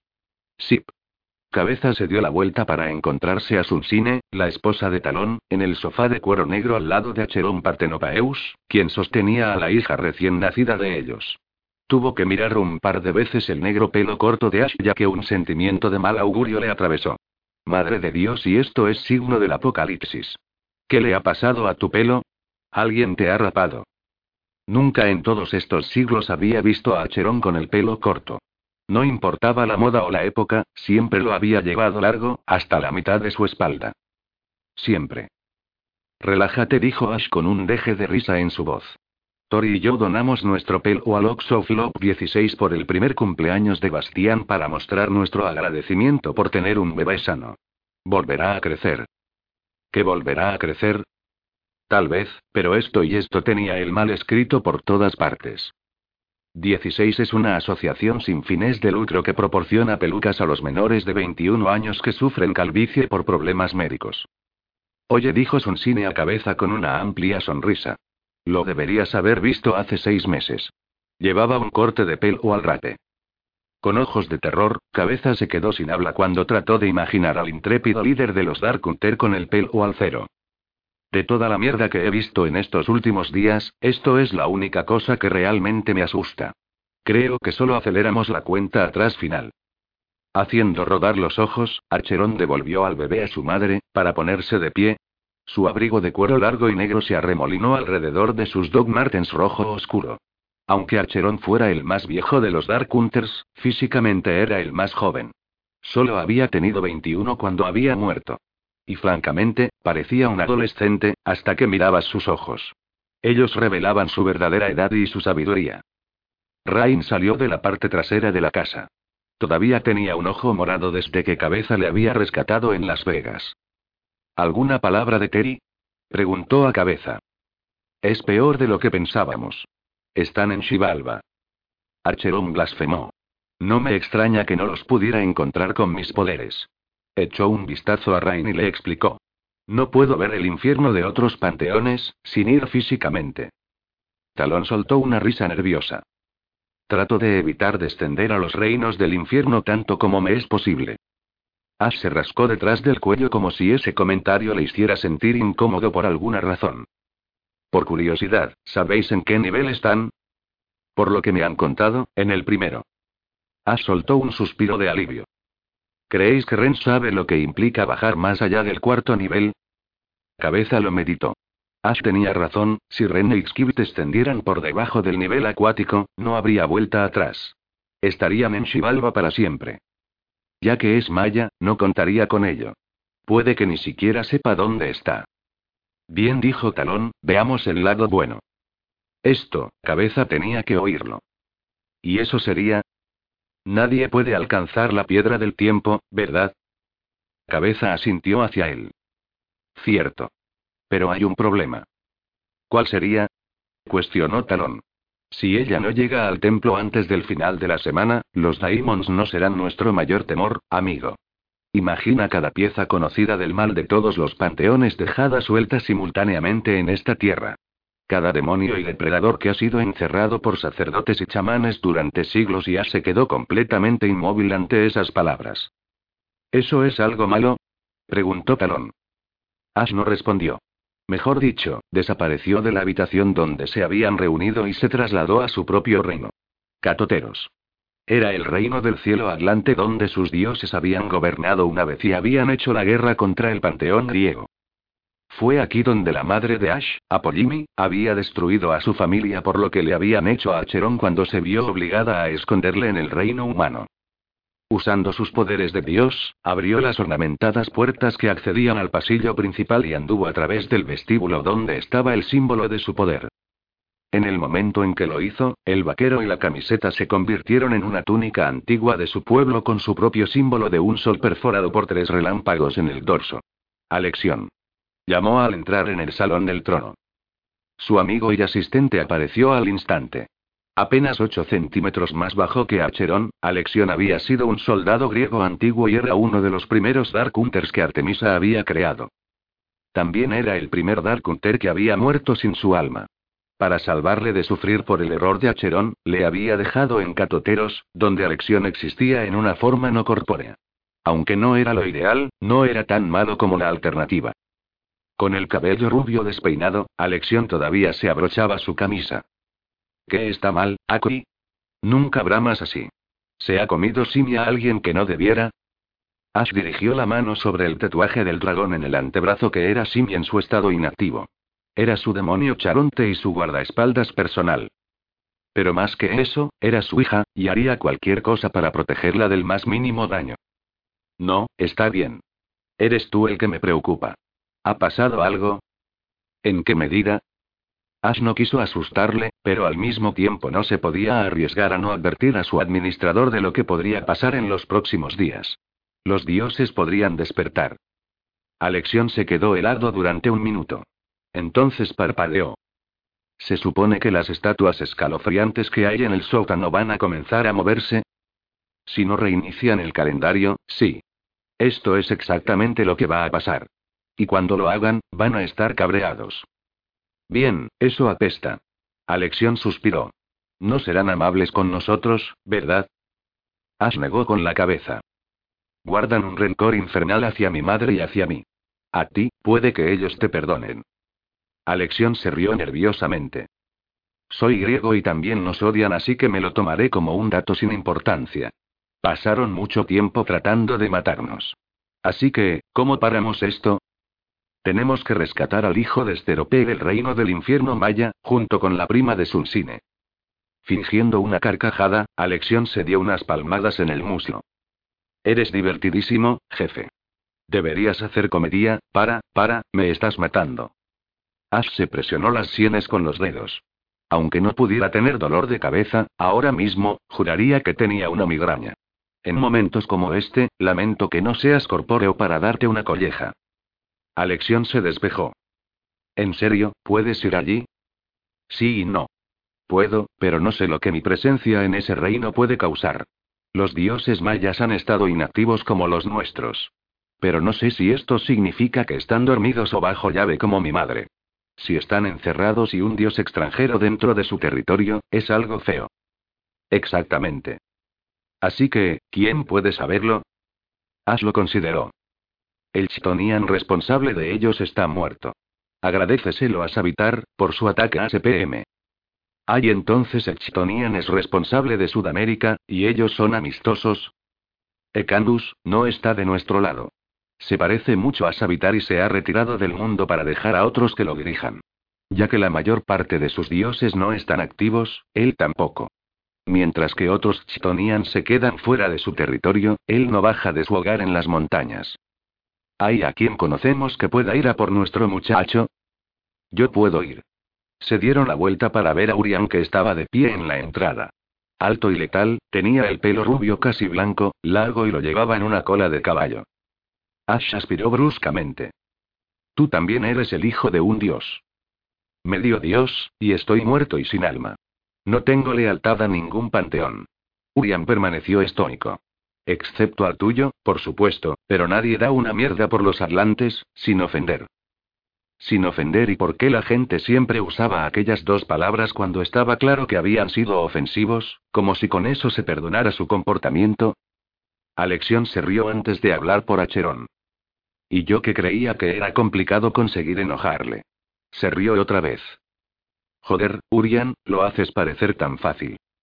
Urian le empujó lejos. Ash no hizo caso de los dos hombres, que discutían como hermanos la mayor parte del tiempo. ¿Realmente quieres hacer esto? preguntó a Urian. La última vez que lo comprobé, eras partidario de la aniquilación de la humanidad, para nada protegerla. Urian se encogió de hombros. Mi padre reajustó mi actitud. Y vas a necesitar a alguien que pueda usar los poderes de la fuente elemental para sacarlos de allí. Alguien que esté acostumbrado a entrar y salir de los reinos infernales. Urian era definitivamente experto en eso. Su padre era el líder de los vampiros Daimons, los Dark Hunters habían sido creados para luchar contra ellos. Durante siglos, Urian había sido su mano derecha, hasta que Striker mató a la esposa de Urian, porque Urian había mentido a su padre para protegerla. Y si eso no fue suficiente sangre fría, después Striker había abandonado a Urian para que muriera. Si no fuera por Ash, Urian no estaría aquí ahora. Pero más que todo eso, Urian era el nieto de Apolo, el dios griego del sol y las plagas. Puede que no fuera mala idea enviarle, ya que ya que no había forma de saber qué tipo de pestilencia podría terminar con Ren. Pero si alguien podía contenerlo, era Urian. Bien, pero necesitarás a alguien para ayudar a detectarlos. Puedo llamar a Sasa. Si nos ponemos en lo peor, al igual que yo, no tiene quien se preocupe porque muera valientemente al enfrentarse a toda esta estupidez. Ash estrechó la mirada en una de las pocas personas en quien confiaba y uno de los pocos a los que consideraba familia. Eso no es verdad y lo sabes. No hablo de amistad, Archerón. Si morimos, todos vosotros lo superaríais. No es lo mismo que la pérdida de un cónyuge o un niño. Como te dije, no tenemos a nadie que se aflija por la pérdida. A se estremeció por el dolor con el que sabía que Urian vivía cada día. El hombre había visto, uno por uno, como todos sus hermanos y su madre habían muerto o habían sido asesinados. Había perdido a dos hijos adoptados y a innumerables amigos. Pero más que nada, Urian había perdido a su muy apreciada Phoebe. El corazón le dolía por el hombre, Ash hizo girar el anillo de boda alrededor del dedo anular con el pulgar. Aunque siempre había sabido cuánto afectó la pérdida de Phoebe a Urian, ahora, debido a que tenía su propia esposa, poseía una nueva perspectiva de ello y le horrorizaba. El mero pensamiento sobre perder a su mujer rasgaba tan profundamente dentro de él que le sorprendía que Urian pudiera seguir adelante. Y no podía pensar en la pérdida de su hijo sin querer matar a todo el que estuviera alrededor de él. Por primera vez en sus once mil años de vida, entendía totalmente la rabia de su madre. Si algo, alguna vez le pasara a su familia, haría que la cólera de su madre pareciera una suave brisa de verano. Cada día Urian se despertaba y lograba funcionar sin mandar a todo el mundo a la mierda. Ash nunca había conocido a nadie más fuerte, y respetaba al hombre enormemente. Quiero que los dos tengáis cuidado y que llevéis a cabeza con vosotros. Necesitaréis a alguien que conozca el panteón y pueda hablar y leer en su idioma. Urian mozó. Leo y hablo el griego, Archerón. ¿Qué hay más difícil? El olmeca y el maya. ¿Los has hablado alguna vez? Esto y no. Nunca tuve una razón para ello. Además, creía que eran extraterrestres. Alexión resopló. Últimamente ha visto mucho el canal de historia. Urian rizó su labio. Algo tengo que hacer para ahogar los ruidos tuyos y de tu esposa. Cuánto deseo que insonoricéis vuestro dormitorio. Aunque sigo sin entender cómo dos seres no corpóreos pueden y no importa. No quiero ir por ahí. Y después de este aporte, regresó al reino humano para ayudar a combatir lo que ya está siendo desatado contra ellos. ¿Vas a enviar a Tori y a Vas aquí para que protegerles? Preguntó Alexión. Ash negó con la cabeza. Los envié con mi madre cuando todo esto comenzó. Si fallamos, creo que será el lugar más seguro. Al menos sea lo que está dispuesta para protegerlos. Cierto. Bien, iré a mirar las estatuas y os avisaré si alguna de ellas se mueve sospechosamente. Por favor, hazlo. Urian inclinó la cabeza hacia Acheron. Y yo voy a la cita con Sasa y Cabeza. Ash nos movió cuando ellos desaparecieron para ocuparse de sus deberes. Dirigió la mano sobre el tatuaje de Simi y consideró enviarla también con su madre. Pero lo pensó mejor. Simi nunca le dejaría solo para combatir lo que se les avecinaba, y eso era lo que más le molestaba. No importaba con cuánta fuerza lo intentara, jamás podría olvidar que él era exclusivamente el culpable de que Simi no tuviera madre. Simi había sido huérfana antes de que la adoptara. Su madre había muerto tratando de evitar que Apolo lo destripara. La pobre Charonte había fallado, pero al menos lo había intentado. Cada vez que miraba a Simi, veía la cara de su madre y la culpa le apuñalaba con fuerza. Era por eso por lo que no podía privarla de nada, excepto de matar a otras criaturas. Esa era la única cosa que le prohibía hacer. A menos que la amenazaran primero, entonces pasaba a ser la temporada de caza y Simi podría coger la salsa barbacoa y tener un pedazo de ellos. Sin excepciones. Cerrando los ojos, trató de ver el futuro, para él no debería ser un problema. Pero cuando implicaba a tantas personas por las que se preocupaba, no podía ver nada en absoluto. Una cosa que podría sentir era el latido del corazón del mundo que palpitaba como un zumbido sólido bajo los pies. Vibró a través de él, notando las constelaciones alineadas y las entradas debilitándose. El mal venía y no iba a hacer prisioneros. Que comience la guerra y capítulo 11. Ren maldijo en voz baja. Nunca en la vida se había sentido más inútil, lo que básicamente decía todo sobre su situación y su incapacidad para sacarlos de este reino. Lo siento, Kateri. Oye, lo sujetó hasta detenerlo mientras caminaban en medio de un bosque interminable. No necesitas seguir disculpándote por algo que no puedes evitar. Lograremos salir. Lo haremos. ¿Cómo puedes tener semejante fe? Oh vamos, derrotaste a la muerte y regresaste a la vida. Tienes que tener fe, también. Sé que la tienes. Las comisuras de los labios le temblaron ante sus palabras. Asombrado por su habilidad para encontrar diversión y aligerar una situación extremadamente mala, él miró los hermosos ojos que lo encendían. Aléjate de ella. Ahora. Por una vez, no escuchó. Antes de que pudiera detenerse, la besó. El aroma de su piel y el sabor de su boca le pusieron el cuerpo a cien. Todo alrededor de ellos estaba mal. Todo. Los poderes básicos no le funcionaban. Tenían a los demonios detrás de ellos. El primer guardián estaba perdido. Cho fue capturado y a ella la sentía como el cielo en medio del infierno. No tenía sentido. Se debería odiar a sí mismo por su incompetencia, pero cuando la miraba, no veía desdén o desprecio. Veía amistad. Bondad. Ánimo. Lo peor de todo, el mismo deseo que él abrigaba por ella. En lugar de hacerlo sentir como que él era deficiente por meterlos en esto, ella sonreía y replicaba con chistes que le aligeraban el espíritu. No lo llamó estúpido o inútil. O lo acusó de condenarla a esto. Lo hacía sentirse como el hombre que siempre había querido ser. Como si tal vez, solo tal vez, tuviera algún grado de valor y sentido. Que valía la pena estar perdida con él. Retrocediendo, enterró la cara en el hueco de su cuello para poder oler los débiles restos de su fragancia. Valerian siempre había sido uno de sus perfumes favoritos, y en ella, la boca se le hizo agua. Kateri sostuvo a Ren cerca mientras sentía su corazón latiendo contra los senos. Había pasado tanto desde que estuvo cerca de un hombre. Por supuesto no once mil años, pero sí bastantes meses. Lo único que ella y Fernando habían compartido era su filosofía de que el trabajo estaba primero, sin importar nada. Que había muchos descubrimientos aún por hacer y textos que escribir. Conferencias que dar y niños que alentar. Nunca había conocido a un hombre que pudiera respetar eso. Uno que la compartiera con su plan de trabajo. Eres geóloga. ¿A qué diablos te tienes que dedicar durante la noche y los fines de semana? Los textos de investigación y la preparación de las clases no esperaban a nadie, y la escritura le tomaba una gran cantidad de tiempo. Por razones que no comprendía, parecía estar atrapada en extrañas distorsiones de tiempo. Se sentaba y empezaba a trabajar en un texto, entonces la siguiente cosa que sabía, era que habían pasado cinco horas y el teléfono estaba vibrando o sonando ya sea con un texto o llamada sobre por qué no estaba en casa o donde quiera que se suponía que debía estar. Era como si el mundo dejara de moverse cada vez que estaba trabajando, y ella se sentara quieta durante horas sin levantarse o a veces incluso pestañear. Pero la simple verdad era que ninguno de los hombres con los que había salido había merecido la pena estar pendiente del tiempo para asegurarse de no llegar tarde a las citas con ellos. Aunque había sido divertido frecuentarlos durante un corto tiempo, invariablemente empezaban a molestarse por el horario, hábitos y extrañas creencias al punto de que huía golpeando la puerta para librarse de ellos. Nunca fueron su prioridad. Ren era diferente. Sus creencias hacían parecer normales las de ella.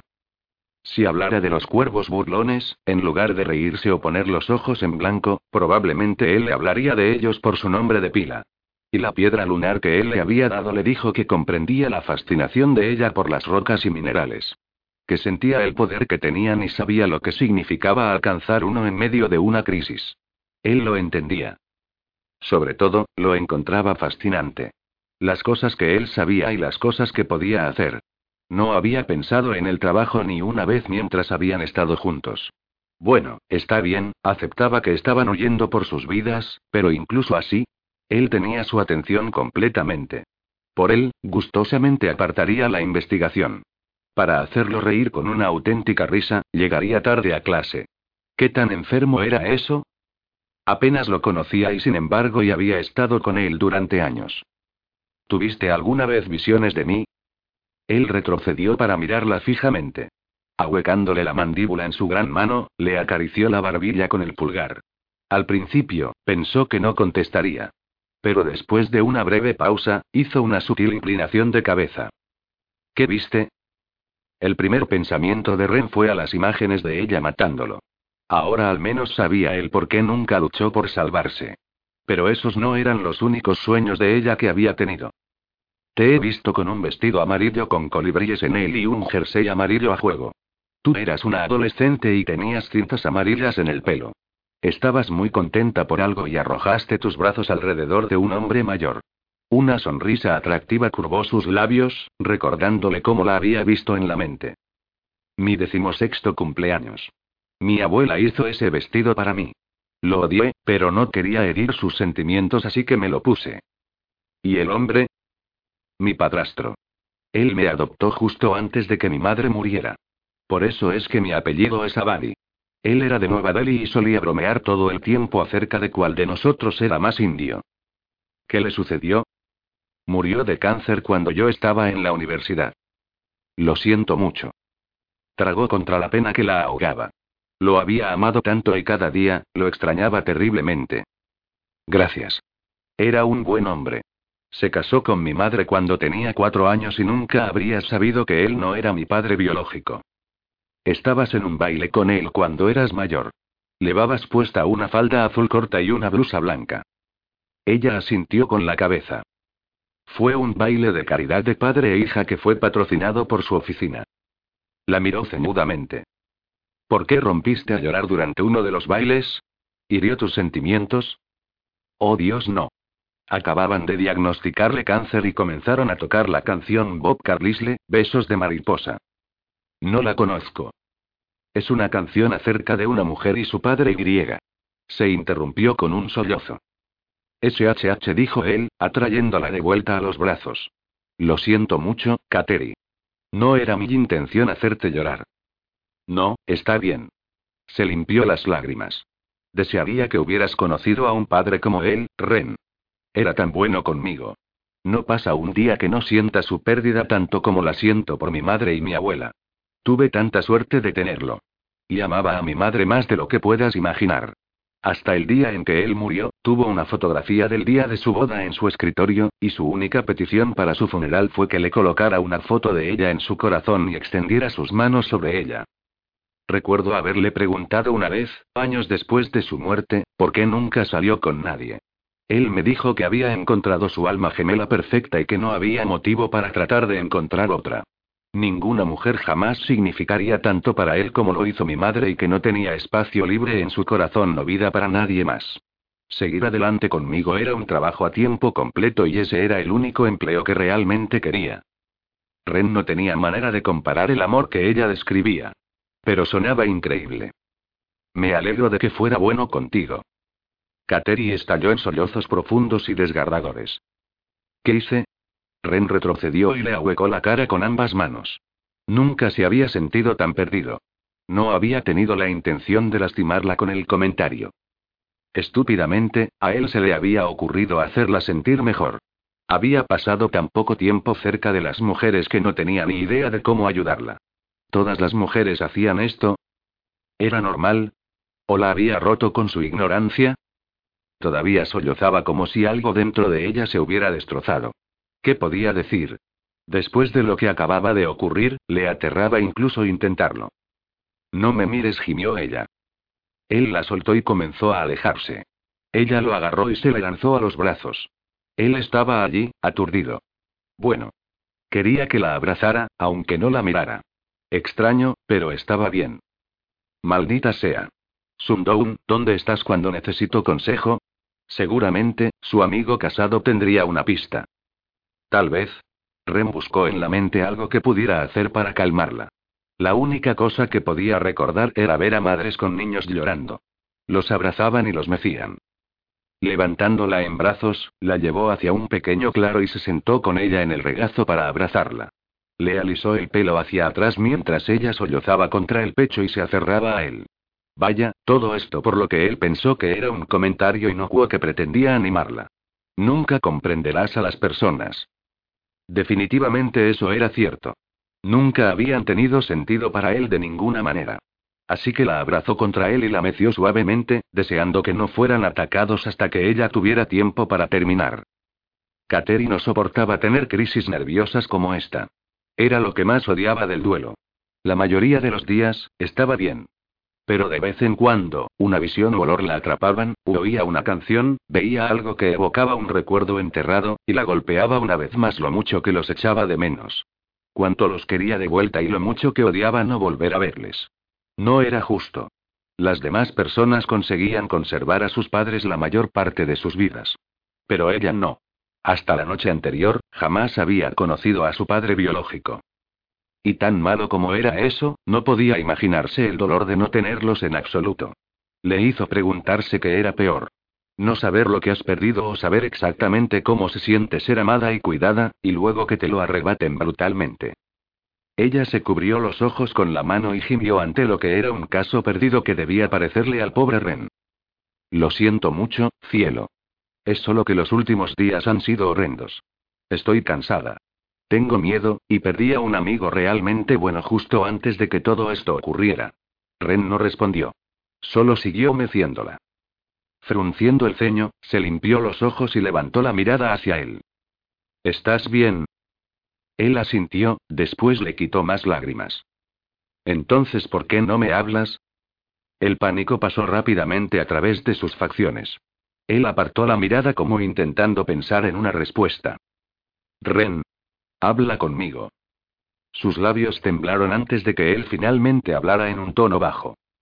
No quiero decir una cosa equivocada otra vez y hacerte llorar más.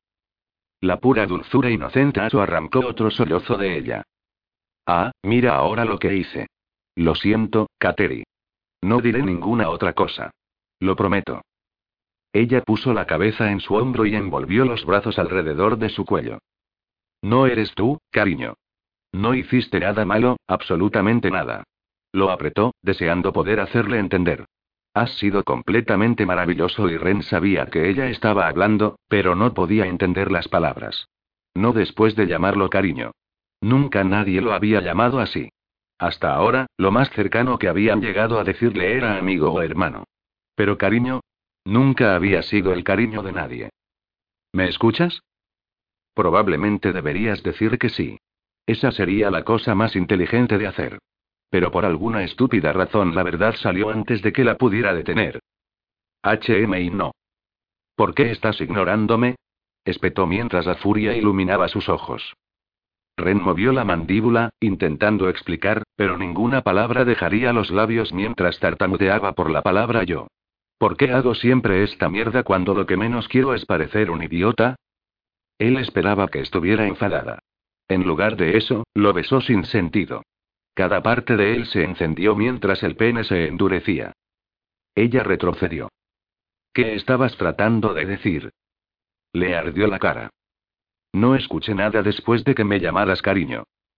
Kateri le posó la mano sobre la mejilla ante la angustia que vio en él. El corazón le dio bandazos. Dado lo que había visto de su vida, estaba dispuesta a apostar que era la primera vez en su vida que alguien le había dirigido un apelativo cariñoso.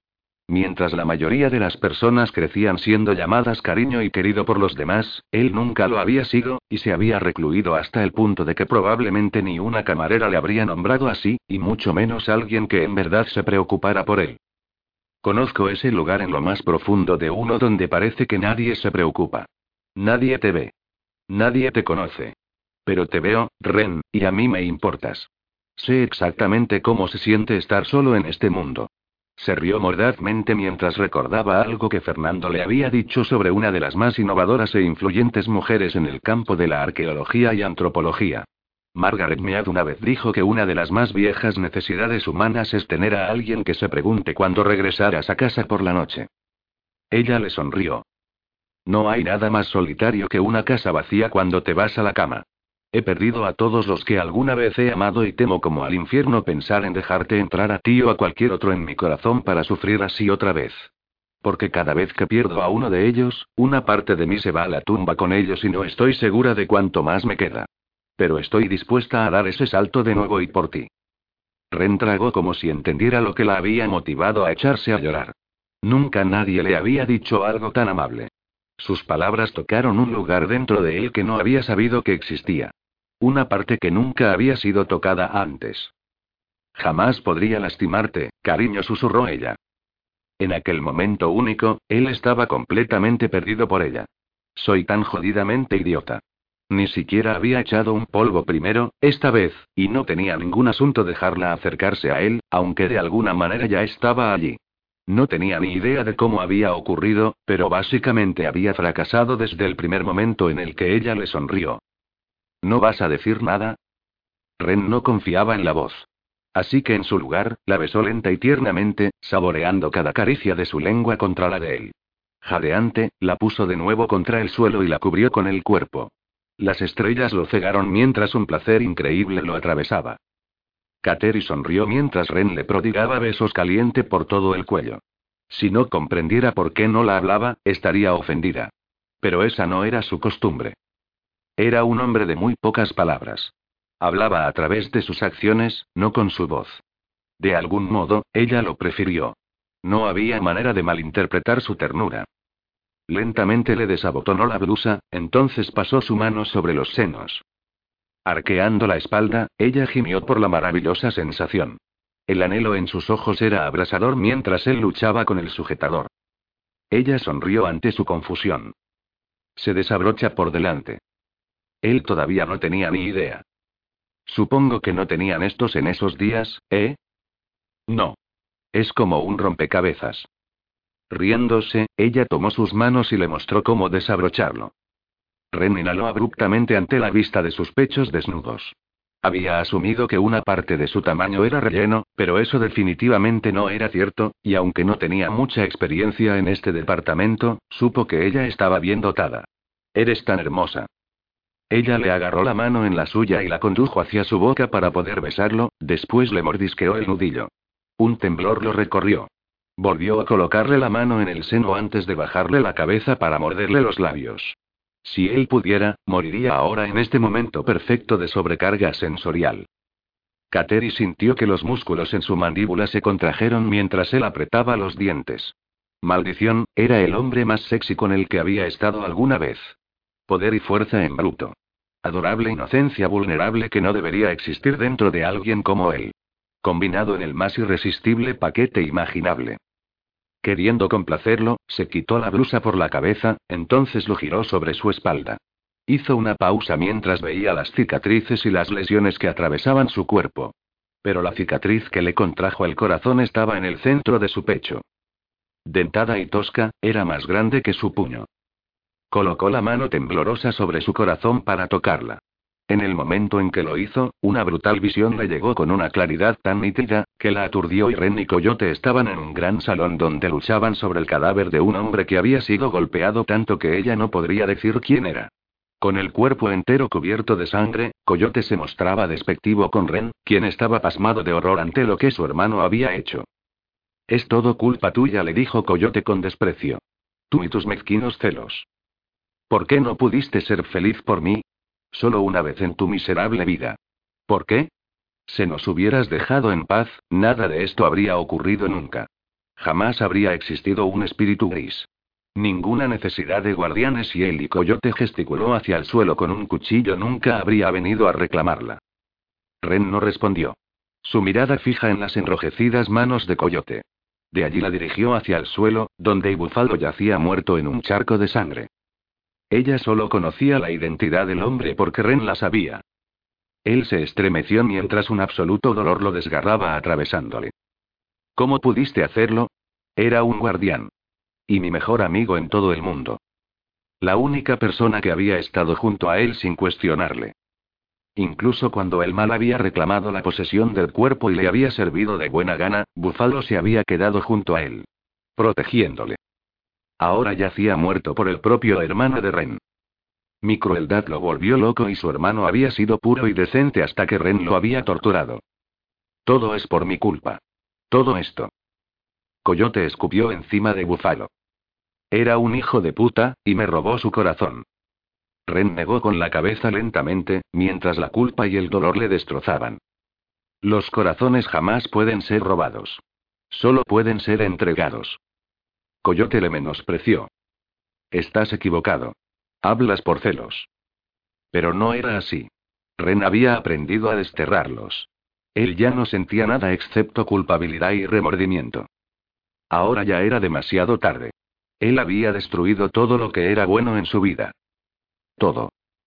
Con el estómago revuelto, se dirigió hacia Bufalo y se arrodilló junto a él para recitar en voz baja una pequeña oración sobre su cuerpo. Un chillido hizo eco a través de la habitación. Resonó un agudo grito. Mirando hacia arriba, Ren vio a Butterfly, mientras corría hacia Búfalo. Sollozaba histéricamente, abalanzándose sobre él. No prestó ninguna atención a nada mientras la sangre le empapaba la ropa y la cubría. Con sus rasgos retorcidos por la rabia y la pena acusadora, fulminó con la mirada a Coyote. ¿Por qué? ¿Por qué? ¿Por qué me heriste tanto? Coyote frunció los labios. Me rompiste el corazón. Y tú mataste al mío. Ella se colocó sobre Búfalo y lloró con gritos estridentes que erizaron el vello en los brazos de Kateri. Ren se puso de pie y la dejó allí para que llorara mientras enfrentaba a su hermano. Ese fue su error. No pensó en qué pasaría si a Butterfly se le permitía llorar su sufrimiento a los dioses y espíritus. Gemir y gritar por su búfalo perdido. Pero ya era demasiado tarde. Las puertas del salón se abrieron de golpe.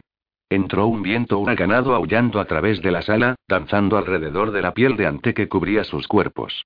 Estos vientos se unieron para formar dos tromperos que hicieron sonar los cuernos para anunciar a la criatura más temida de todas. El espíritu vengador. Algo que podía ser convocado solo por los gritos de una mujer agraviada que quería vengarse de aquellos que le habían hecho daño. Su imprecisa forma, estaba bañada completamente de blanco. Su cabello, la piel translúcida que cubría su esquelético rostro. Sus plumas y piel de ante. La única ruptura de color era el azul oscuro de los avalorios del cuello. ¿Por qué me convocaste? exigió. Butterfly levantó la mirada. Su hermoso rostro contorsionado por el dolor, se la veía envejecida y demacrada ahora. Su pelo volaba alrededor de su cuerpo mientras su mirada fija los perforaba con su furia. Apuntó con el dedo al hermano de Ren. Coyote mató a mi corazón. Así que quiero el suyo como pago por el que él tomó. El espíritu vengador se inclinó ante ella. Luego se volvió hacia los hombres. Su rostro cambió de un anciano enjuto con el pelo grasiento a la cara del mal supremo. Abrió la boca y la dejó caer al suelo, contorsionando y alargando el rostro. La vista dejó a Kateri horrorizada. Olvida Hollywood, esto era más espeluznante que cualquier cosa jamás concebida por Wes Craven y de la boca voló un águila gigante, con un guerrero solitario fantasmal a la espalda. El guerrero levantó la lanza. Rendió un paso atrás alejándose de Coyote, y se preparó para luchar. Con un grito discordante de venganza que hizo temblar el mismo velo de la madre tierra, lanzó la lanza contra el corazón de Coyote. En un momento Ren estaba fuera del camino. En el siguiente, estaba cruzado en el camino donde Coyote había estado un latido previo. Antes de que pudiera pensar o moverse, la lanza le traspasó el centro del pecho, atravesándole el corazón. La fuerza lo levantó sobre los pies y lo inmovilizó contra la pared. El dolor estalló por el cuerpo mientras jadeaba para recuperar el aliento. El sabor de la sangre le llenó la boca. Su vista se desvanecía. Se estaba muriendo. Después de todas las batallas, todas las peleas, moriría por un engaño traidor. Por la maldad de su hermano. El guerrero hizo girar al águila y voló de regreso a la boca del espíritu vengador. Tan rápidamente como habían llegado, se habían ido. Con la respiración dificultosa, Ren clavó los ojos en su hermano. Habría dado mi vida si me lo pidieras. Me enseñaste a coger lo que quiero. Coyote cerró la distancia entre ellos y arrebató el collar de hueso del cuello de Ren que contenía su sello de guardián, un pájaro del trueno turquesa. Desató la bolsa del cinturón de Ren donde tenía sus piedras y su magia más fuerte. Y quiero tu tutela. La sangre goteó de la comisura de los labios de Ren. En toda su vida, su tutela había sido la única cosa buena por la que Ren había sido elegido. La única cosa que alguna vez le había proporcionado una pizca de orgullo, y lo había hecho sentir que merecía algo más que desdén y desprecio. No fuiste elegido. Y tú tampoco. No realmente. El guardián te lo dio a ti por piedad. Coyote pasó una mueca de desprecio por él, y apretó el collar de Ren en su puño. Nunca fuiste digno de esto. Agarró la lanza y la clavó aún más profundo, luego se echó a reír en señal de triunfo, mientras Ren se ahogaba en su propia sangre. Con un último jadeo colmado de agonía, Ren se quedó en silencio. El orgullo en el rostro de Coyote era repugnante mientras volvía su atención a Butterfly. Soy un guardián ahora.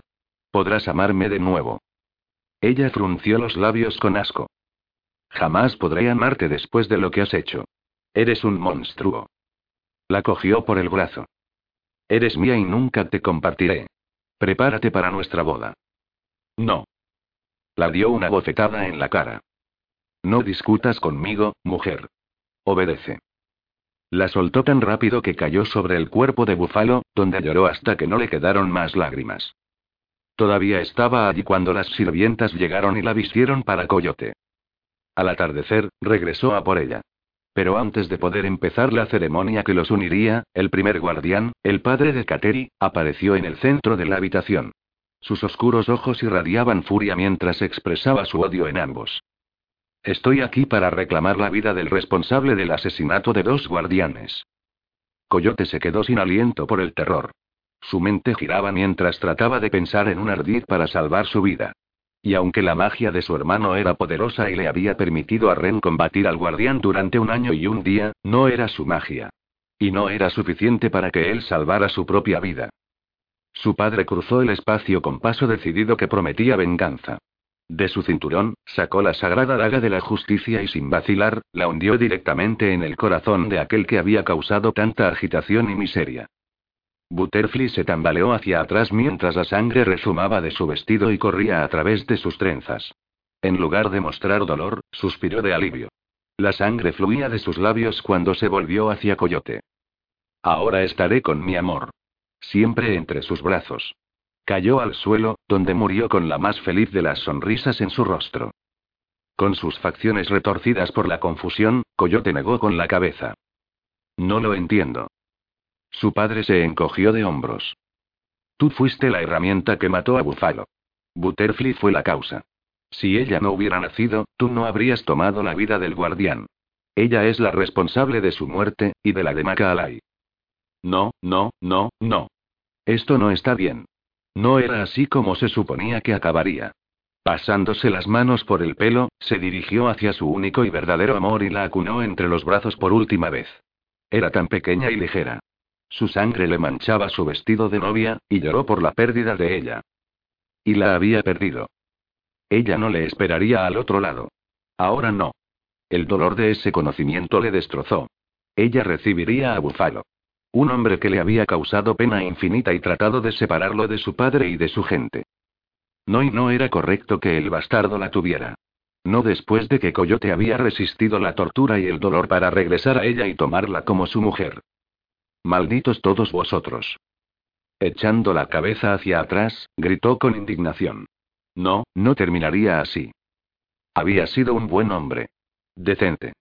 Y uno por uno, todos ellos habían acabado con él primero Macalay, luego Búfalo, y finalmente Butterfly.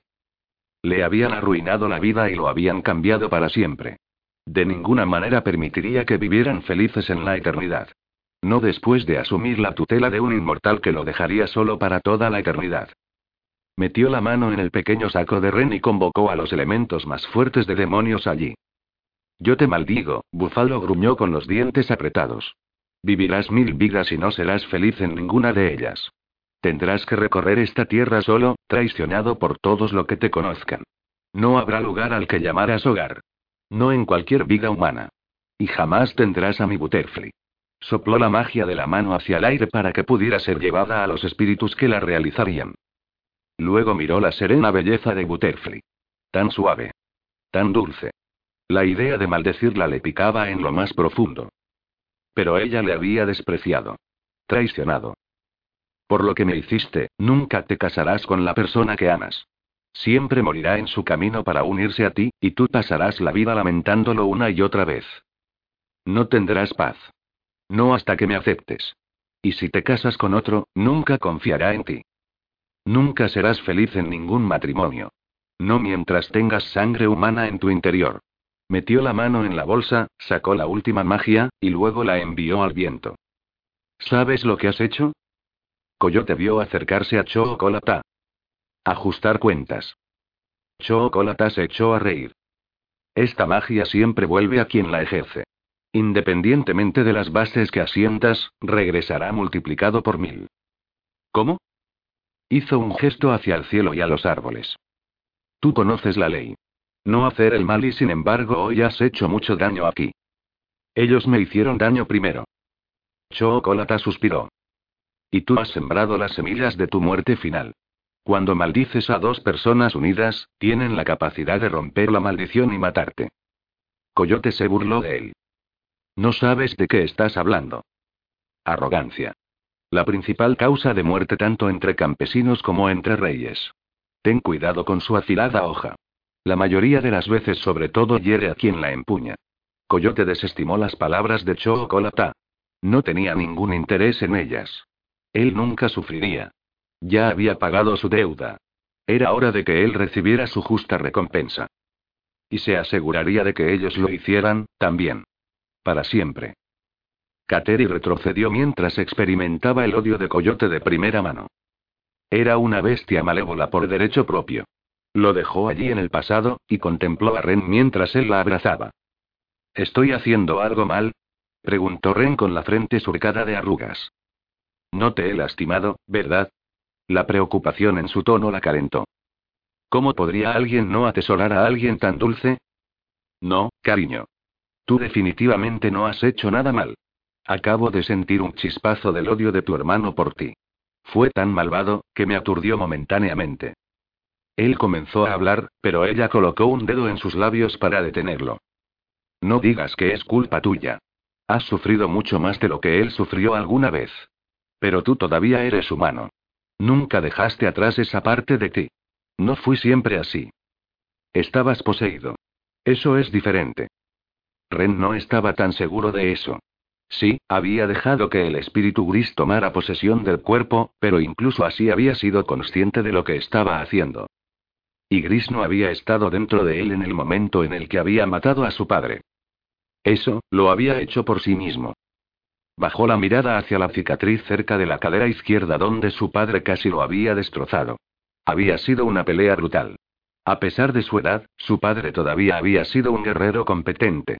Ren tuvo suerte de haber sobrevivido a la pelea. Fue también la conciencia de sí mismo la que finalmente lo había dejado desprenderse de Gris y liberarse. Pero eso fue mucho más fácil de decir que de hacer. Le había requerido semanas recuperar su vida. Y un mero latido de corazón para perder esa vida otra vez. Kateri se colocó encima de él. Él inhaló abruptamente ante la sensación de los senos desnudos sobre el pecho mientras comenzaba a besarle la mandíbula. Todos los pensamientos se le dispersaron. Todo el cuerpo entró en erupción mientras la cabeza se le inundaba de sensaciones que había casi olvidado. A horcajadas, ella le presionó el centro de su cuerpo contra la ingle, poniéndole aún más duro. Por favor, no me dejes pasar vergüenza. Temiendo no durar mucho, la giró para poder quitarle los zapatos y el vaquero. El corazón le dejó de latir cuando la vio tendida allí, completamente desnuda e invitadora. Ella abrió las piernas para él y dobló las rodillas, ofreciéndole una primera vista de la parte de su cuerpo que él deseaba más ardientemente. Su sonrisa era cálida mientras ella lo alcanzaba. Quería decirle lo mucho que significaba para él, pero la mente no podía formular una sola palabra más allá del calor que le tamborileaba en la sangre. Kateri arqueó una ceja ante la vacilación de Ren. Vio la profunda necesidad arraigada en sus ojos. Sin embargo, no hizo ningún movimiento para tocarla. En su lugar, le recorrió el cuerpo entero con su hambrienta mirada. Finalmente, él se acercó como un depredador salvaje a cuatro patas. Agachándose, deslizó la mejilla contra la pantorrilla en una tierna caricia que envió escalofríos por todo el cuerpo. Su mirada sujetó cautiva la de ella mientras él estiraba la mano suavemente para tocar la parte de ella que suplicaba su toque. Pasó el pulgar lentamente por la hendidura en una maniobra que solo la hizo desearlo más. Una sonrisa leve le curvó los labios mientras usaba el pulgar para abrirla a él, entonces reemplazó la mano por la boca. Kateri gritó mientras el placer la quemaba. Alcanzándole, ella hundió la mano en su pelo espeso mientras su lengua la estimulaba despiadadamente. Para un hombre que no había tenido relaciones sexuales en once mil años, estaba haciendo un excelente trabajo. Ren cerró los ojos mientras la saboreaba y dejaba que sus gritos lo inundaran. Le llenó de orgullo el hecho de que ella estuviera disfrutando de su toque tanto como él disfrutaba de complacerla. Lo último que quería era ser comparado con sus otros amantes y ser encontrado deficiente de cualquier modo. Quería que ella estuviera más que saciada. Sus manos le tocaron el pelo, acariciándole el cuero cabelludo mientras ella murmuraba palabras cariñosas. Y luego, en un latido del corazón, ella se tensó y gritó mientras colapsaba. Asombrado por lo rápidamente que ella se había corrido, esperó a que hubiera acabado completamente antes de quitarse el pantalón. Cuando iba a desabrocharlo, ella lo detuvo. Al principio, pensó que ella había cambiado de idea, hasta que lo tumbó de espaldas y se lo deslizó por el cuerpo. Kateri se tomó un momento para apreciar la vista de su cuerpo bronceado, desnudo. Nunca en su vida, aparte de en la portada de una revista de culturismo, había visto a un hombre más musculoso. Ostras, él estaba bien. Podría comer galletas saladas, sopa, cualquier cosa que él quisiera y qué diablos, podría llegar a la cama cubierto de arena y a ella no le importaría. Ronroneó, provocando que él arqueara una ceja ante el sonido. Riéndose, lentamente gateó encima de su cuerpo, deteniéndose solo lo suficiente para lamerlo y acariciarlo. Ren gritó ante la sensación de ella deslizando su boca sobre el pene. Wingseer nunca había hecho eso por él. La respiración se le aceleró, supo que estaba perdido para siempre por Kateri. Por esta sola bondad, no había nada que no hiciera por ella. Nada. Es solo sexo. Sí, pero ella no tenía por qué tenerlo con él. Y la atención que le prodigaba, era casi suficiente para que pudiera fingir que ella tenía sentimientos reales en lo que a él se refería. Lo que daría, por una sola vez, hacer el amor a una mujer que lloraría sobre su cuerpo de la manera en la que Butterfly había llorado por Buffalo. La manera en la que Abigail lloraría por Sundown. Estoy sonando como una anciana. Pero tan pronto como tuvo ese pensamiento, oyó a Kateri en la cabeza. Una de las más viejas necesidades humanas es tener a alguien que se pregunte cuándo regresarás a casa por la noche. Tanto como él odiaba admitirlo, ella tenía razón. Mientras los celos eran la raíz de todo mal, el amor era la fuente de todo bien. Los celos destacaban lo peor en todo mundo. El amor instauraba lo mejor. Fue por celos que él había destruido a su propio hermano. Pero fue el amor de su mejor amigo lo que lo trajo de regreso y lo convirtió en un defensor otra vez. ¿Qué hay sobre Coyote? Él amaba a Butterfly. Y no hubo nada hermoso en esa relación. Eso no era cierto y él lo sabía. Coyote no la había amado. La había codiciado y había querido apoderarse de ella.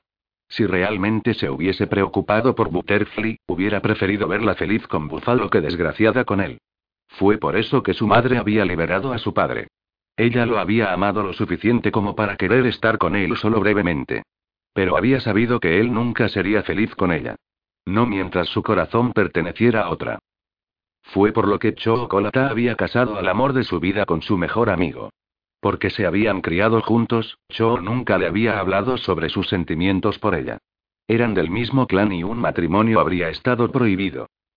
Aunque Cho había soñado con eso, había dejado ir ese sueño cuando ella había conocido a otro y se había enamorado de él.